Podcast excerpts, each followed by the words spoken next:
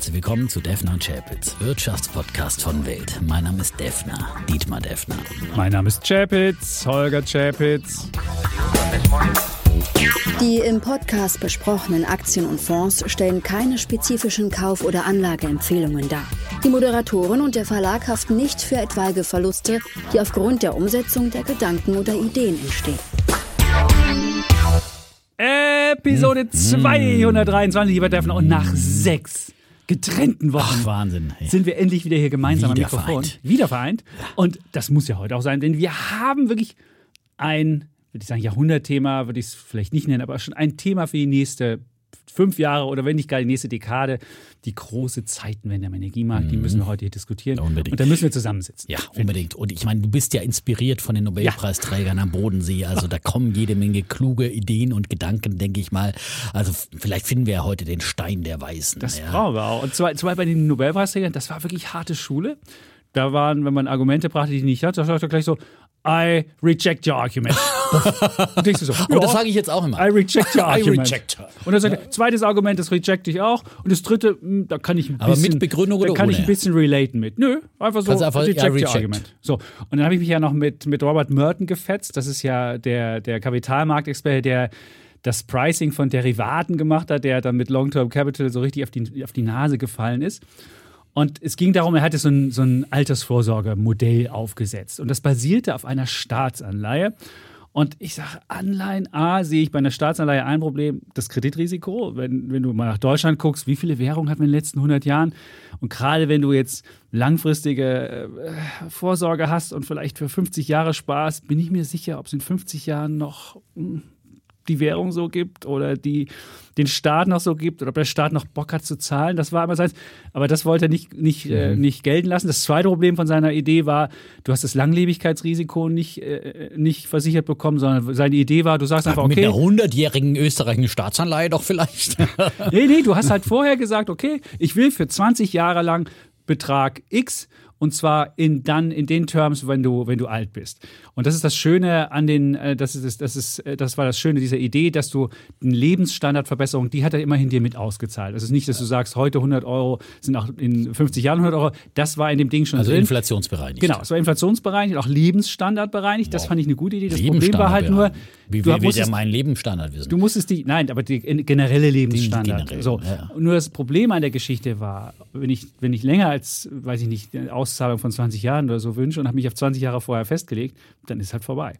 Und das, halt, das wollte er auch nicht gelten lassen, das Argument. Und das dritte Argument, was ich brachte, Anleihen niedrig verzinst. Und es wäre doch viel einfacher, wenn man einfach äh, MSCI Welt nimmt und habe gesagt, hey, der deutsche Staat hat gerade Zinsen von 2% und könnte doch äh, Schulden aufnehmen und könnte das am Markt anlegen zu 8%. Und dann hat er mir das durchgerechnet und dann gesagt, ja, wenn es so einfach wäre, dann könnte man aus einer Billion Quadrillion, Quadrillion machen. Dann lege ich doch gleich zwei Billionen weg. Alleine schon die Zahl, das klingt ja so, das ist ja so, als ob du irgendwie auf die Trump University gehst, da 200.000 Dollar bezahlst und denkst, dann kriegst du 20.000 im Monat, das ist doch Blödsinn. Und so ich sage, also sitzt du da und denkst dir so, hey, come on. Das war harte Schule, das wollte ich nur kurz Wow. mal so ein paar Impressionen. Natürlich lässt du dich gerne von einem Nobelpreisträger beschimpfen, kein Problem, weil äh, der hat äh, sein Lebenswerk schon vergolden bekommen, hat einen Ja, sein Stempel drauf und Lebenswerk so weiter. war Lebenswerk. der LTCM-Fonds, der grandios pleite gegangen ist und, und fast eine Weltfinanzkrise ausgelöst Ja, hat. Ja? Da muss ich ja sagen, das ist für mich ja immer noch der allerbeste Beweis, warum Volkswirte nicht als Anleger taugen. Damals, äh, wann war es, 1998? Aber Oder? deswegen war jetzt auch kritisch. Genau, LTCM 1998. Das war zusammen mit der Russlandkrise. Sie Genau. hatten auf russische Bonds gewettet und dann äh, ging das Ganze schief. Hast du ihn gefragt, ob er wieder in Russland investiert? Ein bisschen. Notfalls muss man in so alten Wunden ein bisschen rühren. Ja, ich hab- wenn ich- jemand zu selbstgewiss und zu overconfident ist. Ja? Es war ja der Kumpel von Merton schon da, der auch einen Nobelpreis bekommen hat. Das war vor ein paar Jahren. Den habe ich darauf angesprochen. Und dann wären die so schmallippig und dann kriegst du halt auch kein Interview mehr zu Ende. Das Problem ist ist, wenn klar, du jetzt ja. kommst und, und ihn mit so einer Geschichte konfrontierst, du willst ja an seine Idee dich reiben und nicht ihm vor, vor, Augen führen, du bist auch ein Idiot. Er hat mir schon jetzt gesagt, dass ich ein Idiot bin. Das habe ich jetzt verstanden. Aber du willst nicht bei ihm das machen und deswegen ähm, war das. Äh, aber es war eine gute Schule und gute Ideen Oh, und was. ist da der, der, der Chapitz ist jetzt Nobelpreisträger, argumentationsgestellt. Wie Genau. soll ich, ökonomischer Gimpel, jetzt überhaupt noch eine Chance haben? ich bin aber auch beschimpft ja. worden als Gimpel. Insofern bist als Trump University Trump. University. Immerhin so. Trump University, weißt du? äh, Ich mein, Es, war, schon, es war auf jeden Fall war es, es gibt Abstufen in der, Abstufungen in der Gimpeligkeit. Genau. Jetzt, die Älteren werden sich noch an den Gimpel erinnern. Lange nicht mehr gefallen hier im Podcast. Stimmt. Ja, wir sind ist, auch gesitteter geworden. Ja, wir sind viel gesitteter geworden. Ja, ja. Altersmilder und ja. äh, wir hören dem anderen zu. Das ist wie bei einem guten Ehepaar, dem, was dem anderen zuhört und auch mal mhm. nicht gleich äh, losschlägt. Mhm. Ja, das war das.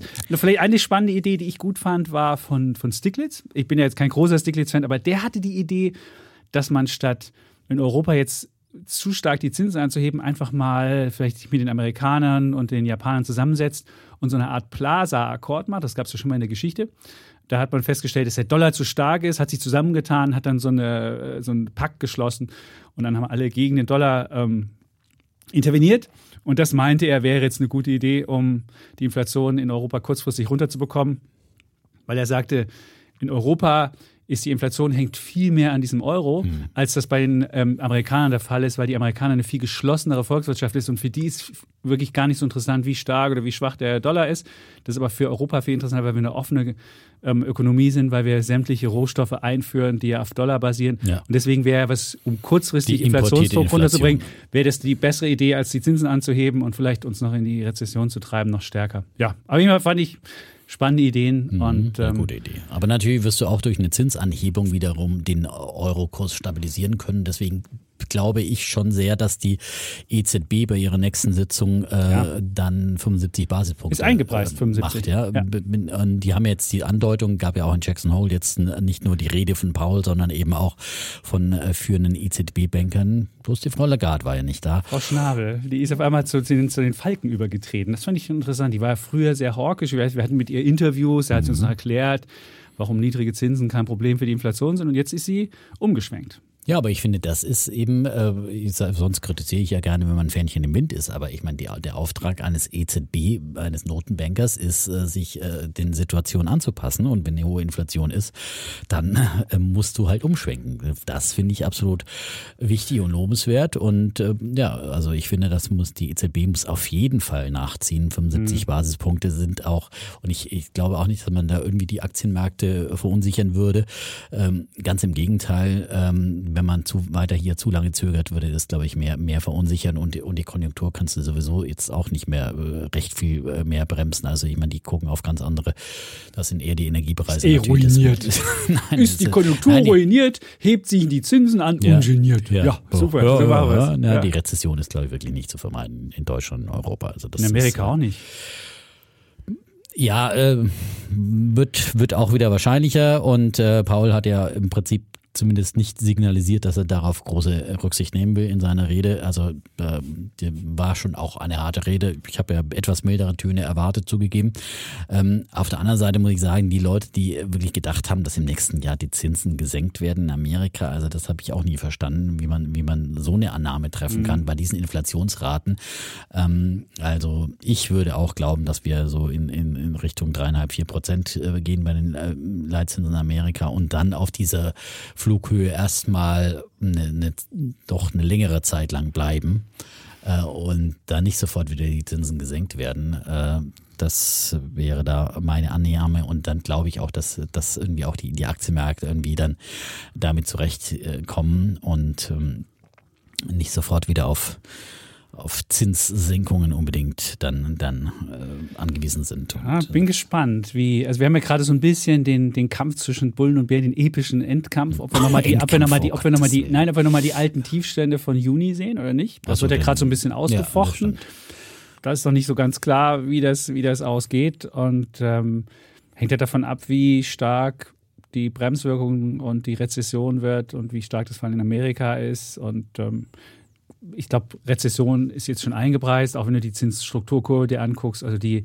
den Zinsunterschied zwischen ähm, Zweijährigen und Zehnjährigen, das ist ja tief Minus mittlerweile, mhm. der größte Minus seit 2000.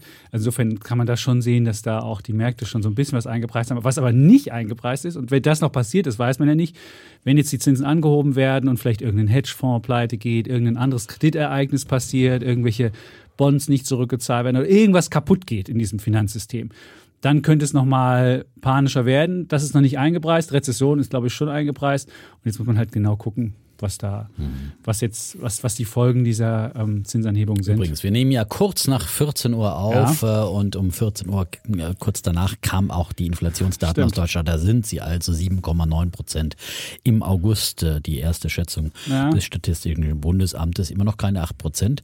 Ähm, äh, aber das ist aber nicht erwartet gewesen. Es ja. war 7,8 es war 7,8 erwartet und 7,9, es war über den Erwartungen. Und man muss sagen, wir haben ja jetzt noch die 9-Euro-Ticket, genau. wir haben jetzt der noch den große Sprung kommt dann erst im Der September. große Sprung kommt genau. im Oktober, wenn noch die Gasumlage kommt, wobei oh. man nicht weiß, kommt die Gasumlage, kommt sie nicht. Ja. Darüber werden wir noch diskutieren, so aber es. die großen Sprünge stehen uns jetzt noch bevor, das ist ganz klar. Und es geht dann im, im sicherlich Richtung 8% im Jahresschnitt. Und ja, ich will auch nicht ausschließen. Also ich kann mir auch zweistellig wird es bestimmt in, in, im einzelnen Monat im Oktober oder so. Das, das äh, damit du, muss man rechnen. Hast du mal gesehen, was jetzt die, die man sieht jetzt in, in deutschlandweit sieht man ja noch nicht die ähm, Inflationskomponenten. Das wird ja erst dann Mitte ähm, September öffentlich. Aber du kannst schon mal sehen, beispielsweise in Nordrhein-Westfalen, die haben jetzt schon die detaillierten Zahlen. Und da siehst du Lebensmittelpreise plus 17 Prozent. Plus 17 Prozent. Und solche Supermarktinflation hat der Deutsche, also zumindest ich noch nicht erlebt, äh, weil ich ja seit 1990 erst jetzt äh, Westdeutscher bin. Vorher bin ich, im Osten groß geworden. Da gab es das auch nicht. Und das gab's da gab es halt keine Preiserhöhung, da gab es halt einfach nichts mehr im Brotregal. Genau. Ne? Du kannst entweder über den Preis löst du das Problem, Knappheiten, oder du hast es halt nicht mehr im Regal. So einfach ist es, ganz ja. genau. Und, Aber ähm, nichtsdestotrotz, ich meine, äh, steigen heute auch die Aktienmärkte wieder. Also der DAX aktuell 1, 9 Prozent, man traut ja seinen, seinen Augen kaum. Äh, und ähm, dieser, Paul, dieser Paul Schock vom letzten Freitag, die Jackson Hole-Rede, scheint auch einigermaßen ausgestanden zu sein. Ich glaube einfach, dass die Märkte da wieder übertrieben haben. Sie haben vorher vielleicht äh, etwas in dieser Euphorie übertrieben, nachdem äh, der Peak Inflation in den USA erstmal überschritten war und dann wurde da wochenlang gefeiert und wie gesagt schon mal Zinssenkungen im nächsten Jahr eingepreist, was übertrieben war. Und jetzt glaube ich, ist halt der, der Paul wieder ein bisschen mehr auf die Bremse getreten und auf die Euphoriebremse auch. Äh, und äh, dann gab es wieder diese Vollbremsung an den Aktienmärkten, was genauso wieder übertrieben ist. Und ich glaube, das wird sich jetzt auch wieder, und jetzt gab es ein paar Tage wieder so Ausverkäufe und jetzt äh, glaube ich auch, wird sich das wieder einpendeln einigermaßen. Und äh, nach wie vor glaube ich nicht, dass wir nochmal die, die, die Jahrestiefs sehen. Einzig ist es natürlich wirklich vieles äh, momentan ja, unkalkulierbar. Da weißt du doch gar nicht, was ist. Also wenn ja, du die du weißt, in, in, das stimmt schon in Deutschland. Ich, also in Deutschland also ich würde jetzt mal sagen bei der bei der Nasdaq ähm, so. Ähm, ja gut, das ist jetzt eine andere Geschichte. Das ist eine andere Geschichte. In Deutschland beim DAX kann man ja überhaupt in keine. In Deutschland siehst du halt einfach, dass ein Drittel, ein Drittel der Firmen hat noch keinen Strompreis fürs nächste Jahr sich gesichert. So. Und da kannst du dir schon vorstellen, weil Leute gucken mhm. jetzt da drauf und denken sich so, öh, fürs nächste Jahr sicher, das ist aber sehr, sehr, sehr teuer. Und dann spekuliert man drauf, dass es niedriger wird. Und die Idee ist ja möglicherweise passiert das auch. Aber da du alleine diesen Aspekt hast, weißt du ja, nicht, was passiert. Und du kannst, entweder kannst du das Deindustrialisierungsszenario in Deutschland spielen, dann würdest du jetzt einfach denken, Deutschland kannst du selbst auf dem Niveau noch short gehen. Oder du sagst, Deutschland ist ein wahnsinniger Schnäppchenmarkt, weil wenn du auf die reinen Kursgewinnverhältnisse guckst, ist es wahnsinnig billig. Dann könntest du jetzt Deutschland long gehen, alles auf Deutschland setzen. Aber da keiner weiß, wie es mit der Energie ausgeht und was wir für den Winter erleben und ob wir wirklich sogar vielleicht äh, Gas rationieren werden und K plus S ein KGV von 1,2 mal. Ehrlich, das ist ja wirklich spottbillig. Nur wenn die kein Gas mehr kriegen, können die auch ihre ganzen Kali-Bergwerke nicht mehr ähm, laufen lassen. Und die haben 100 Prozent der Energie, die sie da einsetzen, ist halt Gas. Dann können sie nur noch das in Kanada laufen lassen und dann hast du halt ein Problem. So. Und da das keiner weiß, hast du diese, diese wahnsinnigen ähm, ja, Schnäppchenkurse jetzt. Also wer mhm. jetzt weiß, was mit der Energie passiert, und der kann jetzt mal, der kann sich jetzt mal ein kleines Industriebasket zusammenstellen und kann damit relativ reich werden. Und wenn du ThyssenKrupp KGV 4 oder Salzgitter KGV 1,3 oder was es da gibt, es gibt wahnsinnig günstige Aktien. Nur weil wir es nicht wissen, deswegen würde ich auch für Deutschland nie sagen, ich weiß, ob der Tiefstand erreicht ist oder nicht. Für Amerika kann man sagen, ja, ja, aber trotzdem auf, der, äh, auf lange Sicht, glaube ich, sind es dann auch bei solchen Industriesachen, die, wo, wo man sagt, okay, das ist im Prinzip ein Geschäftsmodell und das, was sie herstellen, nämlich zum Beispiel bei Kali und Salz, äh, Dünger, der wird einfach langfristig gebraucht werden in dieser. Äh, aber ähm, Stahl? Äh, Stahl. Äh, Musst Stahl, du Autos in Deutschland Stahl. herstellen? Ich ja, weiß es nicht. aber wir wissen ja auch, dass ThyssenKrupp noch diese Wasserstofftochter hat, die äh, irgendwie schon mal an die Börse gebracht werden sollte, wo sie eine, eine wertvolle Beteiligung haben. Und, und Stahl wird auch weiter gebraucht. Äh, ähm, das ist ganz klar. Das wird irgendwann mal grüner Stahl werden müssen. Und da ist ja dann ThyssenKrupp mit eigener Wasserstofftochter auch mal ganz gut aufgestellt. Ähm, also da würde ich sagen, das sind ähm, das sind äh, schon teilweise interessante Einstiegspreise, muss sich jeder, jeder einzeln anschauen. Aber wie gesagt, K plus S, ein, ein mega Langfristtrend, äh, die äh, ja. Ernährung der Welt und dafür braucht man einfach auch weiter Dünger und äh, mehr Dünger eigentlich, äh, um, um eine wachsende Weltbevölkerung mhm. mit, mit wachsenden Dürren und Klimaproblemen zu ernähren. Und deswegen sind das möglicherweise in solchen Situationen, selbst wenn dieser Winter hart wird, selbst wenn die vielleicht in diesem Winter mal in Deutschland dann kein Kali fördern könnten, Aber wegen BASF, Gasmangellage. Ja. Chemie kann es in Deutschland BASF noch leben. Ist ein, BASF ist nochmal... Covestro? Lanxess? Ja, das sind so Industriewerte, wo du, wo du dich wirklich fragst, ist das Geschäftsmodell in Deutschland tot? Und ähm, wenn, ja, du, dem, meine, wenn du der erkennst, wenn du sagst, äh, die, die, Energie bleibt günstig, die haben halt davon profitiert, dass die Energie ja. immer günstig war. Und jetzt musst du dich halt fragen, hm, was jetzt?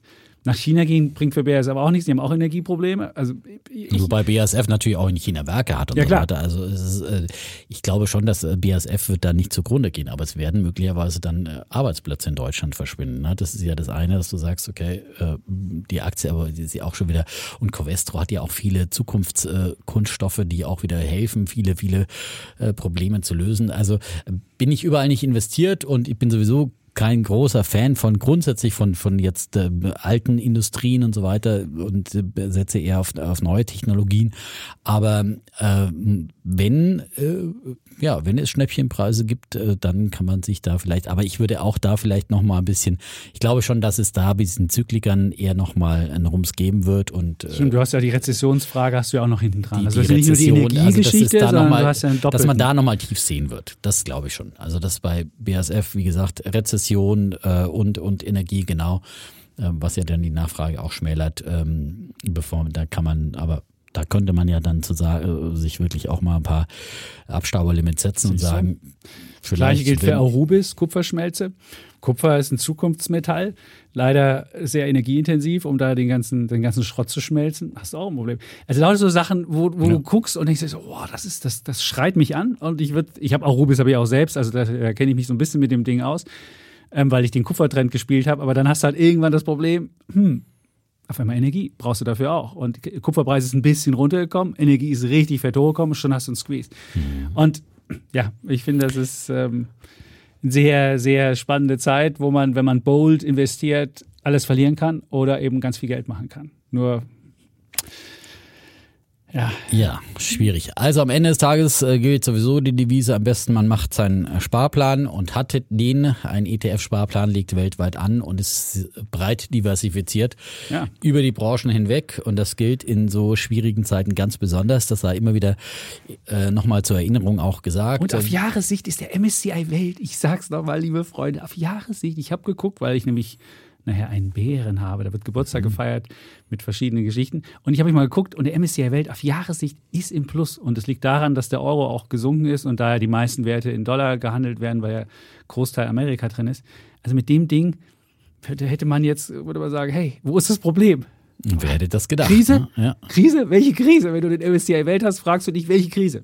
Oder auch wenn du amerikanische Aktien hast, bist du ja auch durch den Dollar, bist du einfach ähm, beim Dow Jones sogar leicht im Plus, beim MSCI, äh, beim, beim, beim S&P 500 nur ganz leicht im Minus. Und selbst beim, beim Nasdaq hast du, ist das, ist das äh, auf, auf, auf ein Jahressicht hast du beim Nasdaq plus minus null. Also wo ist die Krise? Also ja, spannende, spannende Zeiten und äh der Währungseffekt kann sich natürlich auch wieder umdrehen, aber trotzdem ist es ja auch ein gutes Zeichen und spricht ja eben auch dafür, eben für diese Diversifizierung sowohl in Währungsräumen wie äh, in, in Branchen. Mhm. Und sicherlich ist da natürlich die Amerikalastigkeit dann wieder ein gewisses Problem auch, ähm, aber ähm, grundsätzlich ist man einfach sehr, sehr breit diversifiziert äh, mit solchen Vehikeln. MSCI, MSCI mhm. All Country World würde ich bevorzugen oder äh, die Produkte aus dem Hause Vanguard, die den FTSE, den FTSE abbilden, FTSE All World zum Beispiel, um das einfach immer wieder auch nochmal in Erinnerung genau. zu rufen, auch wenn wir dann wieder über Einzelaktien reden und, und mögliche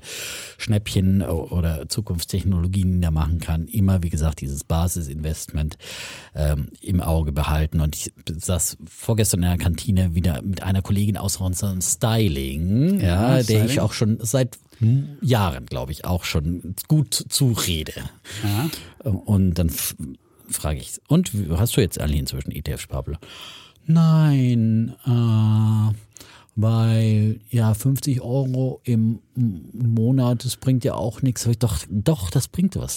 50 Euro im Monat, das bringt, ja, das ja. bringt unheimlich viel, ja. Aber wie gesagt, Früher besser anfangen. ist, du magst natürlich 150, ja. Besser, und dann kamen all diese Gegenargumente, ja, aber bei meinem Freund, der ist jetzt auch mal gefallen. Ja, er fällt auch, aber wie wir gelernt haben, er dann mit einem ETF-Sparplan kaufst oh. du ja in den fallenden Kursen mehr Anteile. Ich erkläre es immer wieder, gebetsmühlenartig. Und manchmal werde ich dann etwas ungeduldig und dann bin ich ja fast ein bisschen wie oft ich habe dir alles geschickt, ich habe dir so viele Unterlagen geschickt. Ja. wirklich auch am Anfang war immer die Begründung Rohstoff. am Anfang, ja, ich verstehe das nicht. Ich muss da, dann habe ich ganz viel Lektüre geschickt und äh, auch äh, nicht nur Chapitz Artikel, ja, Gut. sondern auch ja. was weiß ich, von Finanztest. Die, die, die, die gibt es ja auch wirklich immer die, die mhm. umfangreichen ETF-Analysen. So. Und es gibt immer irgendwelche Vorbehalte und es ist also wirklich, äh, und wir wissen ja, dass viele unserer Hörer auch da und äh, Hörerinnen aber äh, missionierend unterwegs sind. Lasst nicht nach in der Überzeugungsarbeit und sagt den Leuten, ihr braucht etwas für eure Altersvorsorge und äh, es ist einfach, guckt mal auf die Rentenauszüge und äh, überlegt mhm. euch, ob das Geld dann äh, das dann sowieso auch viel, viel weniger wert sein wird in Zukunft, wenn man sich diese Inflationsraten anschaut. Natürlich gibt es da auch Anpassungen. Bei den Rentnern gibt es ja noch Anpassungen, da ja, steigen das, ja auch noch Renten miese, im Gegensatz zu. Das Miese ist ja jetzt, wenn der, wenn der Reallohn oder wenn die Löhne erstmal stagnieren oder nicht mitgehen und dann die Renten irgendwann, irgendwann angepasst werden, weil die Löhne auch wieder stärker steigen, das ist immer, der Rentner ist ja immer nur bei, bei Plus dabei, aber nie richtig bei Minus. Und das ist halt wirklich, Ach, ja. Und trotzdem, wie gesagt, ähm, wird es einfach eng mit der, mit, mit der Rente und äh, man, man braucht einfach spätestens für die Altersvorsorge oder auch äh, ähm, zwischendrin, um irgendwelche Ziele äh, finanzieller Art und sich finanzielle Freiheit und Unabhängigkeit in einem gewissen Maß äh, zu schaffen, sollte man so früh wie möglich einfach anfangen, um den langfristigen Zinseszinseffekt dann auszunutzen. Einfach mal ein äh, Zinsvergleichsrechner, Zinsen berechnen.de zum Beispiel machen, einfach mal eingeben, was kommt denn da raus, wenn ich eben 40 Jahre lang 50 Euro anlege und mal einfach rechnen mit dem Zinssatz von 7, 8 Prozent. Ähm, dann äh, sieht man, welchen Unterschied es macht, wenn man das Geld anlegt oder einfach nur liegen lässt. Und äh, das öffnet dann die Augen.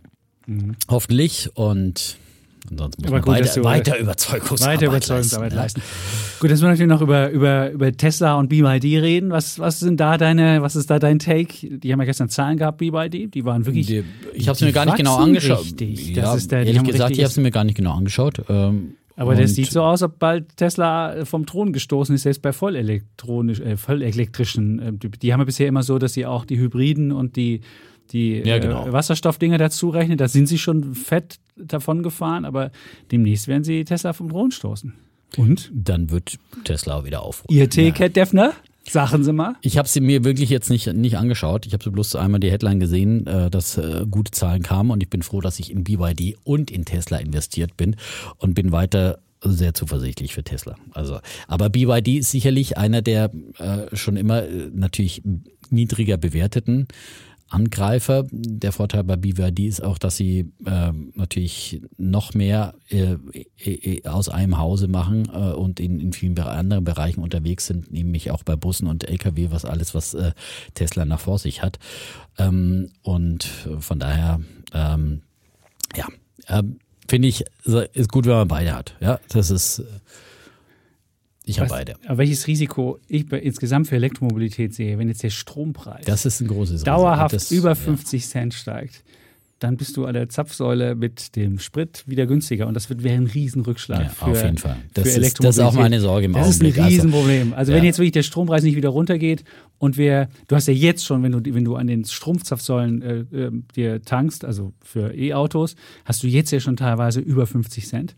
Und wenn das noch steigt, dann, äh, dann ist das Elektroauto leider nicht mehr konkurrenzfähig. Dann musst du es nicht nur teurer kaufen in der Anschaffung, sondern auch noch teurer im Unterhalt. Jetzt mal von der Wartung abgesehen, das sehen ja die meisten Leute nicht Wartung. Wartung wird ja immer so, hm, oder Abnutzung wird ja auch nie so richtig betrachtet. Aber dann hast du wirklich, ich glaube, das wäre für Elektromobilität äh, nicht so doll. Das wäre auf jeden Fall ein, ein, ein Bremsklotz. Ähm Auf der anderen Seite sehen wir, dass der Solaranlagenzubau unheimlich explodiert und äh, wie alle Leute sich energieunabhängig machen. Und für all diejenigen ist natürlich dann Elektromobilität eine super Alternative, die eben selbst dann auch äh, den Strom dann nutzen können, den sie selbst gewinnen mhm. vom Dach und so weiter. Und dann ist natürlich die Rechnung auch wieder eine ganz andere. Und dann wird natürlich auf der anderen Seite rechnet sich eine Solaranlage viel, viel mehr. Und äh, Cinco Solar übrigens auch mit, äh, mit Zahlen, ähm, die hatten eine wahnsinnige Umsatzexplosion Explosion über 100 Prozent, 136 Prozent, glaube ich, ähm, Umsatzsteigerung. Und ähm, ja, ich glaube, dass gerade in diesem äh, Solar sind natürlich ja alle äh, ausverkauft, mehr oder weniger, ja, äh, weil jetzt natürlich alle sich darauf stürzen. Und gerade auch im industriellen Sektor, viele, viele jetzt entdecken auch, ich habe ja da noch ein Fabrikdach und mhm. äh, da pflastere ich jetzt mal Solaranlagen drauf und das macht mich, äh, das senkt meine Kosten sofort, ja, weil ich tagsüber natürlich auch gerade diesen Strom dann auch verbrauchen kann und äh, macht mich unabhängiger. Also ich glaube, das wird dies, dieser Schub, den wir in den äh, erneuerbaren Energien durch dadurch kriegen, das ist so der große Krisengewinn. Leider ich, ähm, unabhängig. Das, ist, das, wird die, das wird die Ungleichheit leider verstärken. Das ist ein Riesenproblem, denn nur derjenige, der ein Dach hat, kann auf Dach was stellen. Und ähm, ich glaube, wer kein Dach hat und wer kein Eigentum hat, der wird das auch nicht machen können. Und das finde ich, das ist wieder eine Ungerechtigkeit, wo man mal gucken muss, wie kann ich das, wie kann ich das Problem lösen. Also wir haben, wir haben ja, wir haben ein Dachgeschoss ausgebaut, wir könnten doch aufs Dach was bauen, weil wir das als mm. Sondernutzungsfläche haben. Auch das Dach, Aber, die Dachfläche. Ja, wir haben das auch als. Nee, die Dachfläche nee, ist, ja, ist, nein, ist, Dach ist, ist generell ja, Gemeinschaftseigentum. Aber Gemeinschaftseigentum, aber du hast das Dach oben, kannst du nutzen. Also wir haben das Dach oben drauf, ist unser Sondereigentum. Ja, deine Dachterrasse sozusagen. Ja, genau. Aber ah. die, da könnten wir was draufstellen und da okay. könnte man, aber da so könnte man ein, was tun. Also ein Schrägdach, äh, wo die, das ist ja in der Regel das Gemeinschaftseigentum. Und das ist ja das Problem an den Mietshäusern, dass es da immer dann eben dass die dann eben deswegen nicht, nicht genutzt werden. Das ist ja das, äh, weil bis, bis dann wieder so eine Eigentümergemeinschaft sich auf so eine Investition und dann muss das wieder einspeisen, kannst du nicht selber nutzen und so weiter. Und dann ist das alles, da muss natürlich noch, noch mhm. für diesen Schub, da muss natürlich noch mal viel, viel mehr kommen, dass auch diese. Da müsste die Energie noch teurer werden, damit da die Eigentümerversammlung zusammentrifft und dann sagt, okay, machen wir. Und sonst immer das Argument, na, wann kommt die Feuerwehr nicht mehr, wenn das brennt, dann ist das Haus weg und so. Man kennt ja die ganzen äh, genau. Argumente. Ja. So, wir sind schon ja. ein bisschen in die Energie eingestiegen, ja. aber eigentlich wollen wir diese Energiefragen nochmal so ein bisschen ähm, gleich nochmal konzentriert finden. Aber ich würde, wenn, wenn, wenn ich meinen Bullen der Woche schon mal vorstellen könnte, das ist nämlich auch eine Energiefrage. Ich habe auch Energie. Die, ich habe auch, auch nur Energie, Bullen und Bären dabei. Also daher, auch, aber du fängst ja an, auch mit dem Thema so, anzuleiten, deswegen fang gerne an. Mein Bullen der Woche machen, das hatten, hatten wir auch schon mal als, als Thema hier. Äh, Jahrhundertchance oder oder wird nie funktionieren. Wasserstoff ist jetzt mein, mein Bulle der Woche. Ich habe ja da auch schon in den letzten Monaten ein bisschen gehadert, weil ich dachte, hey, das ist ja doch kein, kein, kein Hightech und das ist doch möglicherweise mit wenig Margen versehen. Aber wenn dann irgendwann Volumen in diese Geschichte reinkommt, dann äh, ist möglicherweise doch was zu verdienen. Und das ist das jetzt, worauf ich jetzt meine Hoffnung gründe und Wann warum ich jetzt. jetzt nee, naja, gut. Entweder jetzt oder gar ja, nicht. Ja. Also das, das, muss ich wirklich sagen. Also Wenn Wasserstoff. Ich jetzt, wann dann? Ja, genau. Äh, Wasserstoff. Jetzt fängt die Zukunft an. Oder sie fängt nie an für Wasserstoff. Das muss man wirklich sagen. Also muss ich erstmal sagen, es gab schon viele solche solche trügerische, also Hoffnungen, die dann irgendwann sich aber als trügerisch herausgestellt haben. Und äh, wir haben ja auch schon selbst Geschichten, du hast sie immer lustig gemacht, unsere Geschichten Jahrhundertchance. Ähm, der, der Chapitz war einfach seiner Zeit voraus. genau. Da musst du einfach Aber beim Chapitz steht ja immer entweder Jahrhundertchance oder, oder Untergang. Untergang. Ja, genau. Äh, eins von beiden. Ne? Ja. Und das, beides finde ich halt dann immer übertrieben und dann äh, finde ich immer mh, hm, lieber ein bisschen Maß halten. Maß halten. Aber jetzt habe ich mir die nochmal angeguckt und jetzt bei hohen Gaspreisen wird Wasserstoff einfach auch selbst ohne Subventionen wettbewerbsfähig. Aber natürlich kommen jetzt auch wahnsinnige Subventionen rein. Deswegen ist es so ein doppelter Boost, der jetzt ist. Und ich muss sagen, ich weiß, vor 20 Jahren, ich habe nochmal jetzt bei Wasserstoff durchgelesen, was da alles passiert ist. Da hat George W. Bush nach den Anschlägen vom 11. September gesagt, dass jedes Kind, das in diesem Jahr geboren worden ist, wenn es dann mal ein Auto fährt, dann nicht mehr auf dieses, dieses böse Benzin von den, von den äh, arabischen Staaten angewiesen ist, weil er die ja verdammt hat, sondern mit Wasserstoff fahren wird. Das war ja schon damals seine, seine, mhm. seine, seine große Vision. Gut, ist nie gekommen, dass die Autos mit Wasserstoff fahren. Wahrscheinlich werden auch aber, die Autos nie mit Wasserstoff fahren, würde ich mhm. vermuten. Aber wahrscheinlich auch, weil die Amerikaner plötzlich Fracking entdeckt haben und genau. auf die Weise energieunabhängig wurden. Sind. Das Stimmt. war natürlich ein ganz, ganz großer, wichtiger Effekt, auch geopolitisch äh, und auch natürlich für den massiven Ausbau solcher Technologien. Ja. Das stimmt. Aber trotzdem ist jetzt auch dazu kommt jetzt noch also auch gerade in Europa, das Interesse natürlich am Wasserstoff groß, weil du A, energieunabhängig wirst. Das ist mit, mit Wasserstoff machbar. Du hast die Energiewende, also du hast, du musst einfach schaffen, einen, einen Brennstoff zu finden, der kein CO2 ausstößt. Und das dritte ist, du brauchst einen Brennstoff, der auch eine gewisse Energiedichte hat. Und dann habe ich mal geguckt, so ein, äh, ähm, so ein und Speicher, viertens. Und also Speicher, du kannst als Speicherstoff Speicher. nutzen. Das genau. ist ja das ist auch das ganz entscheidend genau. bei erneuerbaren Energien, dass du erneuerbare Energien speicherbar machst. Und wenn du beispielsweise nämlich ein Kilogramm Wasserstoff hast, dann hast du 195 mal mehr Energie als ein Kilo schwere Lithium-Ionen-Batterie. Und du hast halt also in diesem, in diesem, in diesem Gemisch ist halt, es ist halt wesentlich energiedichter und Energie, äh, also wenn, wenn, du dann auch Energie rausholen willst, bist du mit Wasserstoff besser dran als mit einer, weil du immer größere Batterien brauchst. Und ähm, natürlich ist ähm, Energie als Energiespeicher weniger effizient als eine Batterie. Ungefähr 50 Prozent Energie gehen verloren, weil du musst ja erstmal die Energie umwandeln in Wasserstoff und dann musst du wieder zurück umwandeln und dabei gehen ungefähr 50 Prozent verloren. Und das ist, das ist natürlich wahnsinniger Verschwendung. Aber wenn jetzt die alternativen Energien immer billiger werden, also wenn du ganz günstig Solarstrom herstellen kannst, Windstrom herstellen kannst und das dann als Speicher, wie du es ja gerade schon gesagt hast, nutzen kannst, dann ist jetzt bei einer, bei einer Verschwendung von äh, 50 Prozent, ist es immer noch eine, eine wahnsinnig, eine wahnsinnig äh, gute Sache ist. Und deswegen glaube ich, dass das jetzt ähm, den Durchbruch bringen wird, dass wir uns auch energieunabhängig machen wollen. Jetzt gibt es in, in Amerika diese Steuergutschrift von drei Dollar pro Kilo für grünen Wasserstoff. Also man sieht jetzt auch, dass man da, dass man da Subventionen bekommt.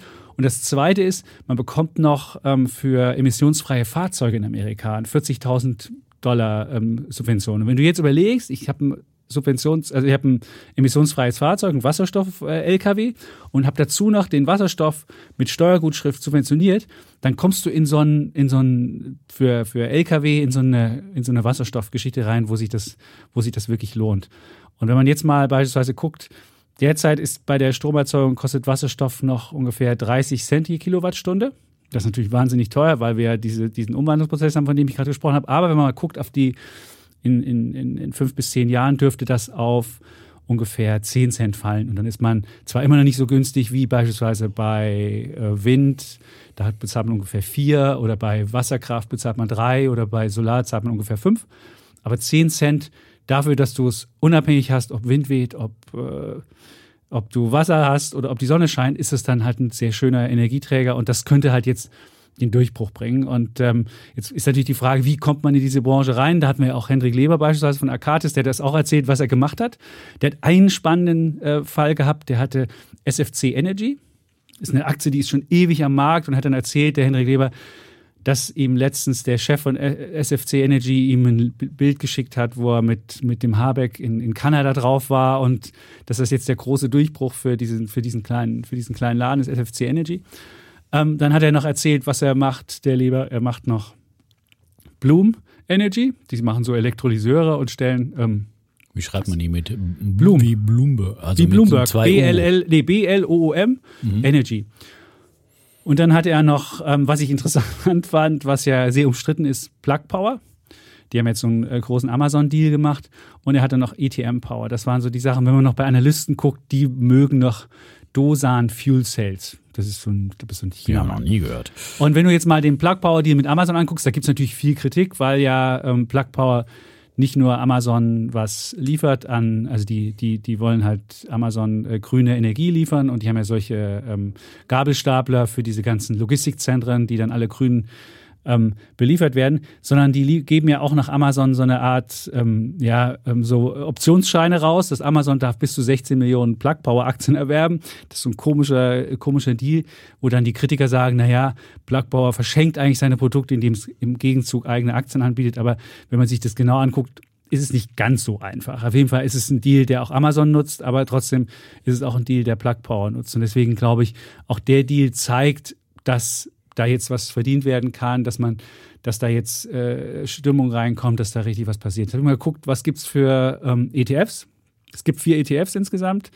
Einmal den LNG Hydrogen Economy, den FunEgg Hydrogen Economy und den Global X Hydrogen. Wenn man jetzt so den, so den heißesten haben will, nimmt man natürlich den am konzentriertesten, wo nur diese, diese kleineren Buden drin sind, die wo, wo richtig Stimmung drin ist, das ist im Global X Hydrogen. Das sind so, so 24 Titel und das auch wirklich Bloom Energy, Plug Power, Nell, Ballard Power, Fuel Cells, Dosan Fuel, ITM Power, Ceres Power, Power Cell, also wirklich die, die ganzen ganzen zockigen Werte drin. Und wenn man äh, wenn es ein bisschen gemächlicher haben will, nimmt man den Fun Eck, der ist ein bisschen gemächlicher, da sind ein paar mehr Werte drin. Und wenn man den LG Hydrogen Economy nimmt, hat man auch sowas wie Linde drin und auch sowas wie Siemens Energy, die ja auch Elektrolyseur so ein bisschen spielen. Und wenn man es ganz langweilig haben will, nimmt man BNP Paribas Easy Global ESG Hydrogen Economy. Da sind dann eher so die großen Werte drin, wie Linde, wie Air Liquid und solche Sachen. Aber der ist auch total langweilig gelaufen. Aber das ist der auch, der jetzt in diesem Jahr im Plus noch ist, während die anderen beiden oder die anderen drei im Minus sind und je nachdem, welchen man hat, schwankt das halt mehr oder weniger. Also wer jetzt wirklich sagt, ich will das als ganz kleine Wette machen, will mich nicht auf einzelne Sachen festlegen, dann würde man wahrscheinlich den Global X Hydrogen oder den Fun Egg nehmen.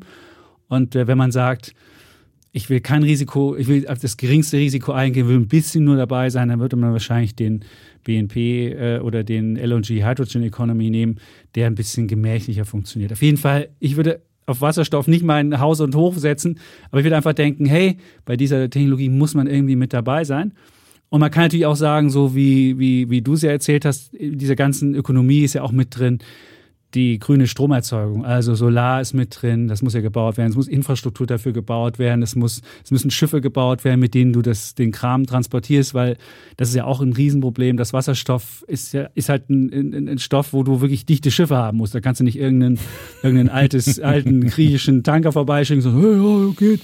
Und insofern ist das auch nochmal, auch die Infrastruktur kann man, kann man noch was machen. Und insofern äh, kann man sich das eben anschauen. Ich würde es nur als, als spekulative Beimischung nehmen, aber dafür finde ich, ist es, äh, ja, wäre ich da jetzt dabei und deswegen ist es auch mein, Bulle der Woche. Und jetzt musst du mal dagegen argumentieren. Du naja, ich, ja, ich war ja immer eher so skeptisch bei Wasserstoff, weil es ein Riesenhype war. Das war immer mein Hauptargument, weil das war ja schon wirklich eine eben mit Wasserstoff aufgeblasene Blase, die es da gab und gerade in Deutschland. Äh, aber es ist schon wieder so jetzt. Es, wird, es geht schon wieder ja, los. Ja, aber jetzt kommen ja ein bisschen die fundamentalen Geschichten auch mit dazu. Das mhm. muss man schon, finde ich, auch sehen, dass sich jetzt fundamental wirklich was verändert hat, ja, dass es wirklich eine Zeitenwende ist und äh, jetzt eben massiv hier ist politischen Rückenwind gibt. Deswegen, ähm, ich würde ich persönlich finde nach wie vor, äh, wenn man einen iShares Global Clean Energy hat, äh, den wir auch immer so für die erneuerbaren Energien äh,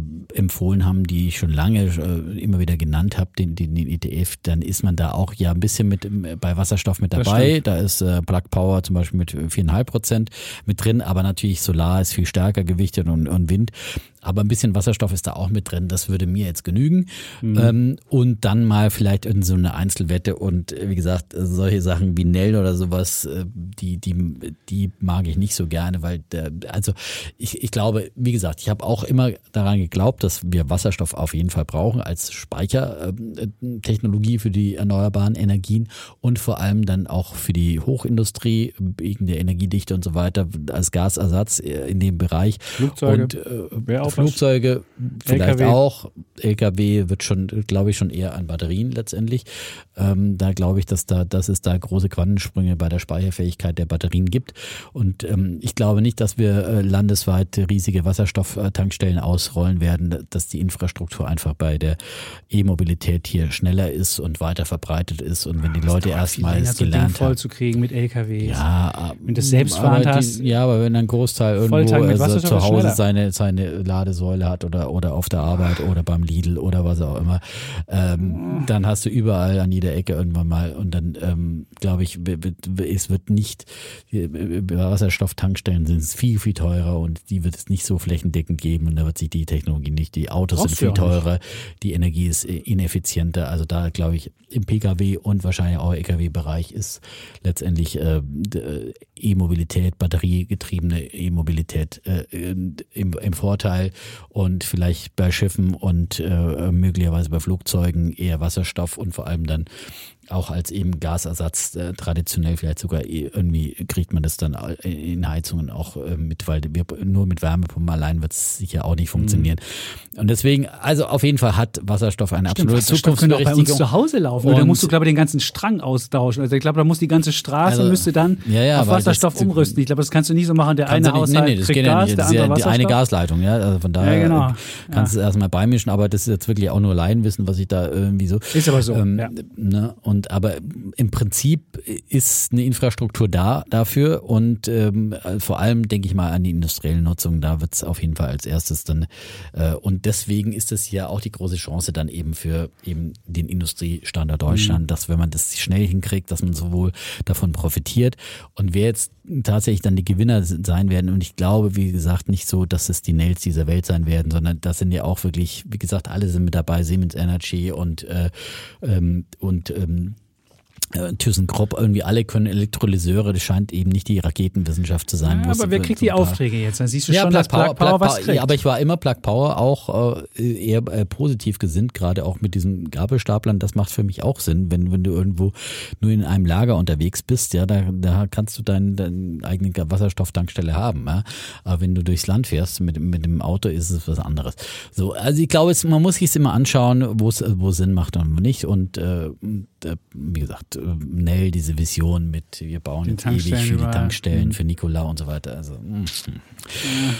Gut, aber, aber wenn äh, du den Basket hast, hast du es halt mit dabei. Ist es mit dabei, dann ist immer dabei. Nein, es ist ja dann auch, dann ist ja das Schöne an dem Basket ist ja dann äh, mag ich mich auch irren und Nell wird doch der große Durchstarter, so aber zeitweise waren die einfach so gechest und gehypt und alle boah, äh, und Kollegen, Fernsehmoderatoren, Kollegen, die ich kannte, die gesagt, oh Nell, das heißeste Scheiß, ja.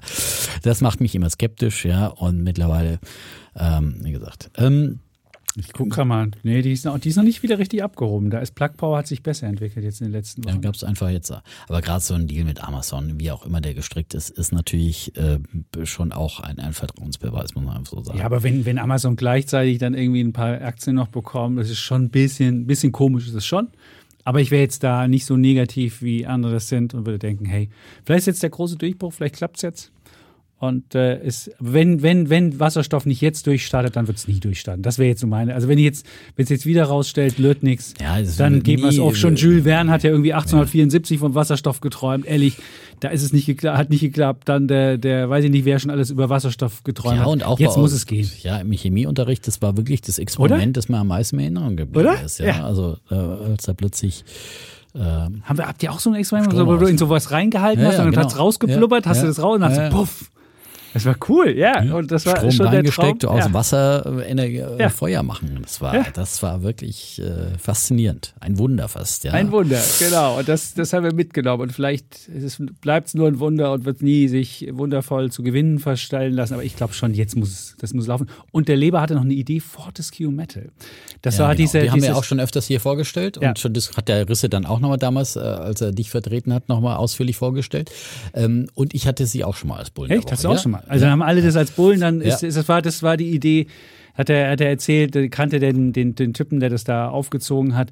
Und die machen halt jetzt auch schon, weil er sich fragt. Kann man ja nochmal sagen, da, aus Australien. Aus Australien ist eine Mine, ja. ist eine Mine, aber da die jetzt so viel Energie da haben und jetzt kann er natürlich den, den Minenkram irgendwie unverarbeitet schon losschicken. Aber er hat sich gedacht, hey, wenn ich schon hier Energie habe und Sonne habe, dann stelle ich noch eine Solarzelle daneben und dann mache ich, löse ich halt schon mal aus diesem, aus diesem, aus diesem äh, Rost die Sachen raus und kann das dann einfach viel einfacher verschicken und habe dann schon so eine Art, ja. Ähm, ja, ja, dann grünen, grünen Stahl im ja, Prinzip. Grünen ne? Stahl, oder, so ist es. grünes schon. Erz, ja. Und, und das, das, ist, natürlich, cool. das ist natürlich schon ein großer Fortschritt und man sieht, überall wird, wird massiv investiert und äh, auch in Indien hatte ich ja mal vorgestellt, Reliance, glaube ich, waren das. Ähm, also da gibt es schon viele, viele, viele, die daran arbeiten. Und äh, du hast ja nicht erwähnt, äh, der Leber war bei dir bei Alles auf Aktien. Ähm, genau. Letzten Samstag in der Sonderfolge aus Lindau am Bodensee. Auch sonst sehr hörenswert, auch seine immer, Erkenntnisse. Ist, der war so geflasht, der, ja, war noch, der kam gar nicht halt zu einem klaren Gedanken. ich bin wirklich großer Leber-Fan, auch weil er einfach ein wunderbarer äh, Storyteller ist, nicht Geschichtenerzähler, sondern er kann einfach wunderbar Dinge auch äh, einfach darstellen und, und Erkenntnisse und wissenschaftliche Erkenntnisse auch runterbrechen. Und ist, ähm, ja, und ähm, eben auch ähm, dann, ähm, wie er als Anleger denkt und auch wie er erklärt hat, wie man langfristig auch in Venture Capital letztendlich investiert, dass man eigentlich immer diese Rückschläge dann mhm. in Kauf nehmen muss, äh, wenn man in Biotech investiert, dass es da 50 Prozent runtergeht und nochmal 50 Prozent. Und er hat auch von seinen Niederlagen, wo auch an, so äh, angesehener Fondsmanager dann eben Totalverluste erlitten hat. Und ich finde, das ist auch was mhm. Tröstliches, was für, für uns Kleinanleger ja tröstlich ist, wenn wir mit ähm, spekulativen Ideen manchmal äh, schief liegen. Das ist, das ist halt dann einfach Venture Capital. Das muss man einfach wissen, wenn man in ja, nicht profitable Unternehmen investiert, irgendwie vielleicht eine gute Idee haben, aber das ist, solange dieses sich noch nicht bewährt hat, dieses Geschäftsmodell, in dem es wirklich nachhaltig Gewinne erwirtschaftet, dann ist es halt einfach immer ein Venture. Es ist ein Adventure und damit kann man äh, viel Geld verdienen, aber auch äh, natürlich immer 100 Prozent verlieren. Und er hat ja auch ähm, schön erklärt, finde ich, oder was ja schön oder äh, tragisch, dass es halt dann oft so ist, dann, wenn man dann mal erfolgreich ist mit einem Geschäftsmodell, das, das wird dann schnell übernommen von größeren Konkurrenten und äh, man ist dann auf der oberen Seite dann äh, nicht mehr so dabei, dabei. wie man mhm. dabei sein möchte, weil einem das Ding von der Nase weggekauft wird. Das kann man dann natürlich auch nicht, nicht verhindern. Ja. Deswegen, also das ist, ist schwierig in, in diesem Bereich. Ähm, im Bereich und da hat sich natürlich das Technoschrott-Imperium vom Defner natürlich dann auch wieder ja dran erinnert, wie schwer es ja. ist äh, ja und, und die, Aber die SFC Energy, die ja. er da genannt hat, hatte ich auch immer wieder all die Jahre, Jahrzehnte. Und hast du nicht mehr? Ich habe die nicht mehr, nee, aber, aber hatte Kauf ich immer wieder mal, weil ich auch immer dachte, Mensch, das muss jetzt doch eine kleine Position von. Ich habe zwar kein Geld mehr, weil wir alles in Energie stecken müssen, aber eine kleine Position SFC Energy muss noch übrig sein. Ja. Genau. Ja, aber, aber lustig war, was ein Hörer noch geschrieben hat, der hat sich erinnert an ein Interview, was Hendrik Leber im Deutschlandfunk gegeben hat, als damals Saudi Aramco an die Börse gegangen ist.